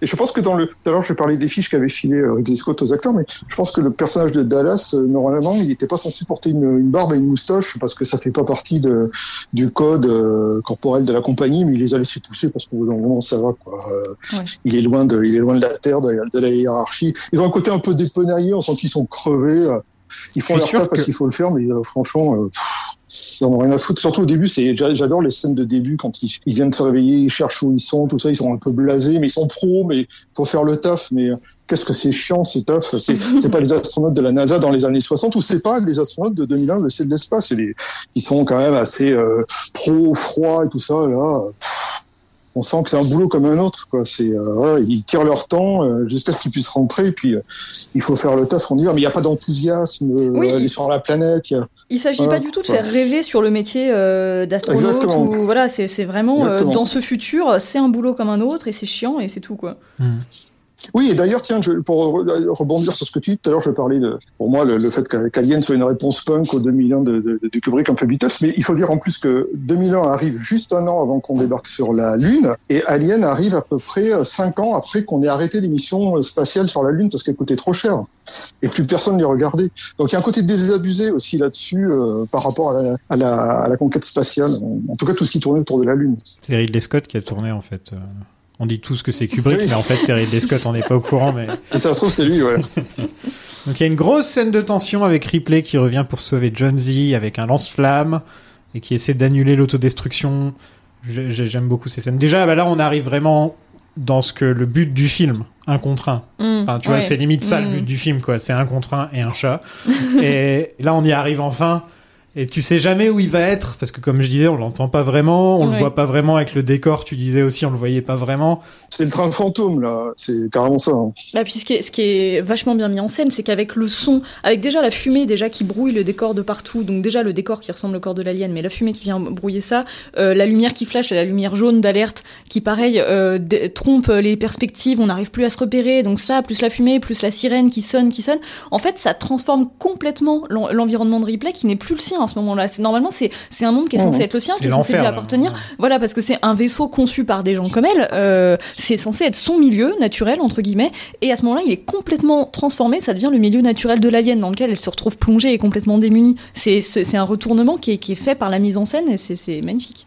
Les décors qui étaient blancs à l'origine de Nostromo, pour ces séquences-là, ils ont repeint en noir. Et du coup, ils ressemblent vachement aux décors de, du, de l'épave où ils ont trouvé les œufs aussi dans, dans l'idée. Ça, Oui. ça devient tout noir, c'est des ondes portées, mais c'est plus du tout blanc comme au début, comme euh, dans 2001. euh, Effectivement, ça, on sent que l'alien, ce parasite, là, parasite euh, l'environnement. Oui. Il parasite les corps et, et l'environnement, donc il est vraiment sur l'organique et, le- la mécanique, vraiment à égalité. Vous auriez sauvé le chat, vous Moi, moi oui, perso. moi, je sauve le chat. Moi non. Moi, je, non. je, je sais pas si j'aurais eu la force, la présence d'esprit de le faire, mais j'aurais, j'aimerais, j'aimerais pouvoir me dire que oui, j'aimerais, ouais. Non, moi, je serais retourné sauver le chat. C'est non mais tu Non, te dis au moins je meurs pour une raison quoi. pour, Pour une sauver, belle raison, pour ouais. sauver le chat quoi. Le gros plan sur replay euh, et c'est là qu'on se dit euh, elle a une gueule cette Sigourney. Elle a un nez. Elle a un bonnet, un beau profil Sigourney. Ah oui. Vraiment un très beau profil. Elle a été castée parce que euh, elle avait un peu un, un visage à la Jane Fonda. Hmm. Il cherchait, il cherchait un peu comme, comme ça. C'était Jane Fonda, c'était quand même une star de l'époque, et euh, il cherchait vraiment une espèce de femme forte comme ça, mais pas pas dans les canons de, de, de beauté. Ouais, de, une Catherine Hepburn un euh, peu lambda. plus comme ça. Il voulait la Barbarella Ouais, ouais, Dark. il cherchait une femme forte. euh. Elle a, les- elle a le visage fin, mais elle a les mâchoires carrées, quoi. Elle a, elle a un côté Elle un a peu des masculin, pommettes, elle a les elle- épaules larges, euh, voilà, voilà. Et puis elle est jolie. Elle en- est grande donc, non Quelle taille elle fait ça, bah, Ouais, elle est très très grande. Elle fait, Ouais. enfin très très grande pour, pour les 1m83. actrices. Ouais, voilà. Mm. Et le, le look du petit slip, enfin, le look Sigourney, quoi. Enfin, tu penses Sigourney, tu penses limite à ce look-là. Je l'ai revu, on a fait Animatrix il y a pas longtemps, et dans un des Animatrix, il y avait une fille qui était habillée exactement pareil. Mmh. Dans Dragon Ball, il y avait Bulma qui était habillée exactement pareil. Enfin, c'est un truc qui revient beaucoup. C'est vraiment la plus petite culotte du monde, quoi. Ouais. Vraiment, mais... mais T'en avais pas à ta Ah, taille. C'est la même culotte que l'autre dans les bronzés, là, un petit peu, tu vois. Je reviens deux minutes sur le compte à rebours. euh, Vous vous souvenez de la table là sur laquelle il déjeune? Il y a deux, il y a deux oiseaux euh, mécaniques qui, qui, qui Oui. boivent dans une tasse là, des Ouais, espèces ouais. de jouets là. Mm. Et. Ridley Scott, pendant, euh, les, les trois derniers chiffres du décompte, euh, voulait finir euh, le, le 0 euh, ou le 1, peut-être le 1 sur ces deux oiseaux là. Alors je me dis mais pourquoi euh, c'est bizarre comme idée. Puis ils ont viré ça au montage jusqu'au jour où je me suis quand même aperçu en regardant des photos et en demandant à un copain qui parle japonais, ah une, amie pardon qui parle japonais, ce que voulait dire les, parce que j'ai vu qu'il y avait des, signes japonais sur le sur les chapeaux euh, des deux oiseaux mécaniques avec des plumes bleues puis ils ont un petit chapeau ridicule sur la tête et il y a un, kanji japonais sur le chapeau. Et euh, en fait elle m'a dit que c'était un signe de chance mais qui avait été collé à l'envers sur les sur, les oiseaux. Donc ça pour dire quand même que il y a quand même un côté hyper baisé chez Ridley Scott. Euh, Il veut que ce soit le plus riche possible à l'écran, que ce soit une espèce de millefeuille visuel. Et, et du coup, je me suis demandé s'il avait voulu quand même, euh, à un moment donné, intégrer ce plan sur les deux oiseaux, parce qu'en gros, il y avait des kanji qui disaient que l'équipage n'avait pas de chance euh, parce que le kanji était à l'envers. C'est euh, c'est complètement taré quand on y pense. Heureusement qu'il a pas fait ça. On, parlait il y a pas très longtemps de, Fincher, je sais plus pour quel film, mais on va en parler dans le 3. Mais lui, apparemment, il va te dire je veux telle voiture dans la rue, je veux que les gens soient habillés comme ça, avec des croquis. Euh, je veux qu'il y ait. Lui et Wes Anderson, j'imagine qu'à ce niveau-là, ça doit Ouais. être. Enfin, tu vois, ça doit être insupportable Mm. de travailler avec des mecs comme ça, en vrai. Il n'y a pas d'improvisation, il n'y a, pas, il y a Ouais. rien, quoi. Tout est, tout est calculé, calibré. C'est ça qui, ça doit être plus rigolo, mais ça doit être épuisant quand même de, de bosser avec. Ouais, avec Ridley, il est un peu que moins comme ça, quand toujours même. le. Oui, oui, oui, mais je pense qu'il pousse quand même le bouchon jusqu'à ce que les équipes n'en puissent plus, mais je pense que c'est beaucoup plus fun. Il y a, il y a un côté carrément euh, un peu roublard euh, chez lui, enfin, ce que je devine de sa nature, qui doit quand même euh, entraîner les équipes avec lui. Il n'y a, pas un côté froid. L'alien attend dans la shuttle. Ripley met une combinaison pour survivre dans l'espace. C'est le balance dans l'espace, puis le crame. Voilà. C'est fini. Alors, je reviens juste sur ce que tu disais sur, enfin, sur ce qu'on disait sur euh, la culotte et, et la, la tiraille de replay. En fait, c'est hyper intéressant cette scène de mettre en parallèle, euh, tu vois, tous les gros plans qui, parce qu'il y a, il y a la, la séquence est parsemée de gros plans sur l'alien. Tu sais parce qu'on, on- il est tout replié là entre les tuyaux et voilà. Et euh, à un moment donné, on voit bien son crâne, puis ensuite on voit son espèce de main monstrueuse, griffue, euh, puis euh, tu vois les espèces de, de, de je sais pas, de, de, pro, euh, de protubérances qu'il a dans le dos. Et en parallèle, on a des plans sur replay qui la montrent dans cette espèce de dénuement total, dans son plus simple appareil, on va dire, plus, enfin presque. Et euh, je pense que pour parfaire le symbole, même il aurait presque fallu qu'elle soit nue, tu vois, mais c'est l'idée. Amérique. Et- et- Tu peux pas le faire aux États-Unis. voilà, mais bon, l'idée est là, en tout cas, Ouais. d'opposer cette espèce de super force de la nature, euh, ultra euh, développé et ultra adapté pour euh, pour être une machine de guerre et pour survivre à tout et en face Ripley qui euh, bah en fait un, un humain s'il a pas la technologie tu vois est incapable de se défendre euh, contre euh, con- bah, contre des animaux ou en tout cas voilà On est juste un tas de, un tas de chair. euh, voilà, c'est c'est comme disait je, je sais plus quel philosophe, mais c'est c'est quand peut-être bien, je sais plus, mais heureusement qu'on a des mains finalement pour fabriquer les choses qui vont pouvoir euh, pallier au fait qu'on est complètement euh, dépourvu de de, de de toute défense. Et euh, je pense que c'est vraiment Et qu'on est agressif. C'est ça, oui, On est, on est, on est, on est des animaux hyper agressifs, euh, comme les chimpanzés. C'est pour ça qu'on s'est imposé partout aussi. voilà. ah ouais, Si on n'était pas agressif, euh, on n'existerait plus. Mais Est-ce que ça vaudrait pas mieux à l'heure qu'il de- est Ah ben notre- non, parce que non, je pense pas. Mais je, notre stratégie de, de, de- préservation a trop bien marché. C'est ça le problème. Oui. Mais dans l'absolu, c'est pas un problème en soi. Chimpanzés, tellement préservé que la planète va hein. nous virer, quoi. Voilà. c'est-. Et Autrement, euh, l'idée de l'idée que l'alien soit recroquevillé et fasse partie du décor et soit plein de bave, c'était l'idée qu'en fait euh, cet alien il, il, a- il avait la durée de vie d'un papillon. Il était euh, il, il vivait une journée et en fait euh, c'est pas expliqué comme ça, mais c'était l'idée qui sous-tendait la scène, c'est que en fait il, il commençait à se, à, se, à, se, à se remplir de bave et tout ça, il allait se transformer en œuf comme les œufs qu'on avait trouvés au début dans le dans, dans l'épave. C'était Ah, l'idée qui sous-tendait la scène. euh, voilà. Moi, moi j'avais le plus l'impression qu'il il- il allait se cacher en hibernation ou un truc comme ça. Pour sûr. ressortir quand le vaisseau arrive à un endroit humain, tu vois, ou quelque chose comme ça. Enfin, Mmh, J'avais toujours l'impression qu'il allait dormir, tu sais, qu'il se met dans son Mmh. petit coin comme ça et qu'il se dit je vais Ouais, dormir. tout à fait. Et Mais c'était c'était l'idée qu'ils avaient évoquée, mais, mais c'est vrai qu'il est hyper passif par rapport à, à ce qu'on a pu voir, où il, est- il Ouais. peut être hyper rapide. euh, mm. Et là, on se dit mais pourquoi pourquoi est-ce qu'il la laisse tranquille? C'est bizarre. quoi. Il faut vraiment qu'elle l'embête et qu'elle lui ba- balance des, des, des, des jets de, de fumée brûlante tout ça pour qu'il il sorte vraiment de sa de sa tanière. quoi. Donc euh, voilà, c'était euh, ça prête euh, à l'interprétation. On sait pas trop pourquoi, mais c'était l'idée principale en tout cas. Et ce qui est intéressant, c'est que surtout au niveau de la symbolique, quand, quand Ripley euh, met son scaphandre blanc, eh ben, Bon, c'est pareil, il y a un sous-texte médiéval euh, qui renvoie un peu euh, au projet de Tristan Isolde, mais c'est vraiment Saint Georges qui va combattre le dragon et qui va le transpercer de sa lance. Il se trouve que là, la lance, c'est un pistolet. Mais en tout cas, il y a, cette idée du combat du bien et du mal. Il y en a un qui est noir, l'autre qui est blanc. Celui qui est blanc, bah, c'est une armure, euh, c'est un, un, scaphandre d'astronaute qui ressemble à une armure médiévale. Bon, bah, il y a, aussi une symbolique là. euh, qui est à l'œuvre, mais euh, qui est pas forcément, qui, qui, nous est pas balancé sous le nez comme ça, mais qui marche très bien aussi pour ces raisons-là, je pense. Oui, bah justement, c'est de ça dont j'allais parler parce que finalement, moi, la combinaison, c'est fascinant euh, la manière dont elle est mise en scène parce que en fait, il y a des plans qui vont reprendre, notamment sur les espèces de tuyaux qu'elle a derrière son casque, etc. Des gros plans qui vont reprendre les gros plans Mhm. qu'on avait avant sur les protubérances de l'alien. Et en fait, au moment où elle enfile sa combinaison, elle se met quasiment au niveau physique de l'alien, tu vois. C'est-à-dire qu'elle se, elle s'augmente Mhm. pour arriver au niveau physique de l'alien, entre guillemets, en tout cas pour qu'il y ait un parallèle qui se fasse euh, entre les deux et que les cartes soient rebattues. Et à partir de ce moment-là, où euh, voilà, le, le- on- les choses sont remises à plat, euh, là c'est là que sa, son intelligence, on va dire, et sa sensibilité vont faire la différence et qu'elle va pouvoir le battre.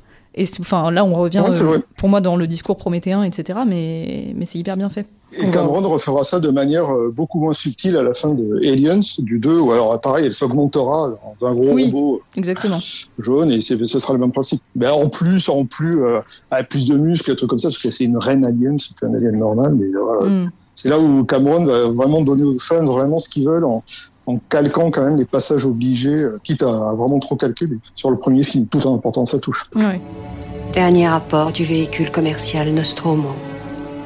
Troisième officier au rapport. Les autres membres de l'équipage. Kane, Lambert, Parker, Brett, Ash et le capitaine Dallas sont morts. La cargaison et l'appareil détruits. Je devrais atteindre la frontière dans moins de six semaines. Avec de la chance, le réseau devrait me repérer. Ici Ripley, dernier survivant du Nostromo. Bon, qu'est-ce que vous avez pensé de ce revisionnage d'Alien? Euh, moi? Ah oui, euh, bah, de toute façon, euh, chaque fois qu'on chaque fois qu'on me demande de parler d'Alien, je, je plonge parce que effectivement c'est une obsession de, plus de 30 ans, donc je, je me dis que c'est toujours intéressant de d'évoquer des petits trucs qui ont pu euh, échapper à, la plupart des fans, et puis c'est toujours un plaisir d'apprendre d'autres choses, donc euh, c'est euh, c'est toujours intéressant. On, on creuse et on parvient toujours à ramener une petite pépite à la surface, et on a toujours envie d'en savoir plus, donc c'est quand même euh, ce qui fait le sel des grandes œuvres, un peu comme 2001. L'Odyssée de l'espace ou des films comme Les Fils de l'Homme ce genre de choses-là. voilà. C'est- ton film préféré. Ou en tout cas, ou en tout cas dans le top 3, top 5, Ah, dire Ouais. Oh oui, au moins en, en science-fiction, oui, bien sûr. Bah oui, il y a, il y a forcément 2001 qui est la matrice de tout ce qui a suivi après. Oui, autrement, bah oui, il y a- il y a plein de films forcément, et puis j'espère qu'il y en aura plein de nouveaux qui euh, qui m'enthousiasmeront autant euh, dans les années qui viennent, forcément. Bah écoute, euh, moi un peu pareil, enfin, je trouve que c'est fou, à chaque fois que je revois ce film maintenant, euh, je, je, je me dis, oh là là, j'aurais dû dire ça dans ma vidéo aussi, ou alors telle autre thé- thématique euh, pourrait euh, mériter une, toute une vidéo euh, à elle seule, et, euh, et, et ouais, en fait, on ne cesse de retrouver des, des, des, des dimensions au film, et des, et des messages, et des thématiques au fur et à mesure des revisionnages, un revisionnage n'est jamais... euh, comment dire, inutile n'est jamais vain, euh, n'est jamais pauvre. Il y a toujours des choses à y, à y retrouver. Donc ça, effectivement, euh, c'est la marque des grands films. Moi, ça m'a fait plaisir de le revoir. C'est toujours un plaisir de le revoir. Sauf que bon, je l'avais vu il y a pas si longtemps que ça. Mhm. Donc c'était pas assez éloigné. J'aime bien quand ça fait c'est une saga que j'ai pas Mhm. regardé depuis longtemps, tu vois. Mhm. Mais là, je vais m'éclater parce que j'ai vu quasiment aucun des. Enfin, je les, je les ai vus qu'une fois chacune des suites, à part peut-être Prometheus que j'ai dû voir deux fois. On m'a forcé. En dormant ou euh, en dormant, euh, éveillé ou pas? Non, et donc ouais, ça va être intéressant de, de me repencher là-dessus. Là, bah, c'est c'est clairement euh, la- la- l'entrée en matière. Le problème, c'est que j'espère, euh, bah, j'espère que voilà, c'est c'est- c'est ça le truc avec les, les, les grands films qui commencent une saga. C'est que quelquefois, euh, enfin, t'as un peu plus de mal à te mettre dans les suites, quoi. Bah ouais, tu vois. ouais, Et, et là, le premier, en fait, je l'adore en tant que film solo. Et limite, s'il avait existé que comme ça, ça m'aurait pas du tout dérangé. Hmm, bah c'est sûr. ouais. J'ai pas forcément besoin de savoir d'où ouais. vient l'alien. Je Mm. J'ai pas forcément besoin de savoir qui ceci, cela, machin, bidule, euh, qui est le 10 jockey, qui est. euh, j'ai pas besoin. J'ai pas besoin de savoir tout ça. Au final, j'ai juste besoin de ressentir des choses. Et le premier, il me fait ressentir plein de trucs. Il est très très bon. Comme je disais, c'est un film de mood, un film d'ambiance, Hmm. qui est parfait pour ça. Les acteurs sont tous géniaux. C'est que des bons acteurs. C'est vraiment. euh, la réalisation est top. Voilà, j'ai dit du bien de Ridley. Euh, mais, mais ouais, en tout cas, ça, bah, c'est un des meilleurs films qu'on a fait, je pense, dans le podcast. Euh, on n'a pas fait beaucoup de science-fiction, donc ça va rentrer en tout cas dans la, dans la catégorie des Oh. grands films de science-fiction qu'on a enfin, enfin fait. Et ouais, j'ai hâte, de, j'ai hâte de me penser sur la suite avec, avec nos, nos autres invités qui. Il y a du monde. Il y a du monde qui, veut, qui veut parler d'Alien. Ah bah, C'est chouette. Et, euh, En tout cas, je trouve que les, les trois premiers sont, en, en tout cas, bon, même, même si j'aime pas trop le 2 pour la raison qu'on a évoquée, je trouve que Fincher a fait un très, mal- malgré la difficulté à réaliser le film, a fait un très bon travail avec les scénaristes pour clôturer l'histoire de Ripley. Pour moi, c'est vraiment, les trois films se tiennent, euh, quand quand même, et bon, ils existent, et je trouve qu'il y a une cohérence dans l'évolution du personnage. euh, à, la, à, la, à la fin, ne serait-ce que voir que dans le 3, euh, Ripley, euh, elle, elle finit par être dans la position de H dans le 1, c'est elle qui finit par être brûlée, mais elle, c'est un suicide aussi. Le fait qu'elle perde ses cheveux petit à petit, donc qu'elle perde de sa force, qu'elle soit vraiment dans la passivité, quasiment dans l'attente de la mort. Je trouve ça, voilà, vu ce qui s'était passé sur le 1, mais, vu surtout ce qui s'était passé sur le 2, je trouve que, en tout cas, le 3 clôture de manière ca- carrément euh, inattendue et vraiment, euh, et vraiment euh, parfaite euh, l'histoire de Ripley. Le- tout ce qui vient après, pour moi, est complètement superflu Hmm. au moins dans, dans l'optique, dans la logique d'une série, d'une saga, je trouve que les trois, pour diverses raisons, mais forment un tout euh, qui est cohérent. Même si, encore une fois, je suis d'accord avec vous, j'aurais préféré que le nom euh, ait celui-là, mais je trouve qu'au moins le 3 permet vraiment de tirer les fils euh, à partir du premier et, euh, et, et réinstalle une cohérence en, en dehors du, du côté blockbuster. Même le fait qu'elle- que, que ce film-là prenne à contre-pied complet le, le côté blockbuster, feel good presque à la fin de- du deuxième film, je trouve ça génial. C'est Mm. c'est top. Le 4, on sent vraiment que c'est un studio qui prend le qui prend le contrôle définitif sur les créateurs. Et puis bah voilà, euh, a fait euh, Ouais, ça se voit, hein. très bon travail en fonction des cartes qu'on lui a données, mais il n'a pas donné beaucoup de cartes. Puis mais bon, il n'y a plus rien à faire. Quoi. C'est pour moi c'est du prêt à Alien contre Predator. Et puis alors finir après, le problème c'est que c'est c'est trop tard. Et puis euh, puis non, j'ai pas envie qu'on sauve effectivement le mystère. Même si je suis d'accord avec, euh, avec vous deux, je trouve que le- les, les personnages d'Android dans, dans Covenant et Prometheus sont de loin les plus intéressants. Au moins il y a ça. C'est Mhm. c'est chouette. Vraiment chouette. Mais bon, ça fait pas un film. Ça fait pas un film qui restera et qui, qui est intéressant et qu'on peut disséquer à loisir pendant des, des, des décennies. Pas autant qu'Alien, en tout cas, c'est sûr. bah, merci à vous deux de m'avoir accompagné pour ce film. C'était super sympa. Vous pouvez retrouver les Merci vidéos. pour l'invitation. Vous pouvez retrouver les vidéos de Judith sur la chaîne Demoiselle d'horreur. Euh, T'as fait quoi dernièrement? Euh, la dernière qui est sortie là, il y a deux jours, c'est Jusqu'en Enfer de Sam Raimi. De Sam Raimi, je l'ai pas vu, ouais, c'est pour ça que j'ai pas regardé la vidéo. Non, je sais pas, si tu fais Spider-Man 2, peut-être que je regarderai. Euh, si vous voulez découvrir plus d'épisodes inédits et m'aider à financer le podcast pour qu'il puisse vivre éternellement, rejoignez notre Patreon, patreon.com slash plan séquence. Et dans le prochain épisode, je me pencherai sur Aliens avec un S, un film d'un jeune réalisateur pas très connu. À la prochaine tout le monde, salut Vous pouvez dire au revoir. Oh, salut, merci beaucoup. Au revoir.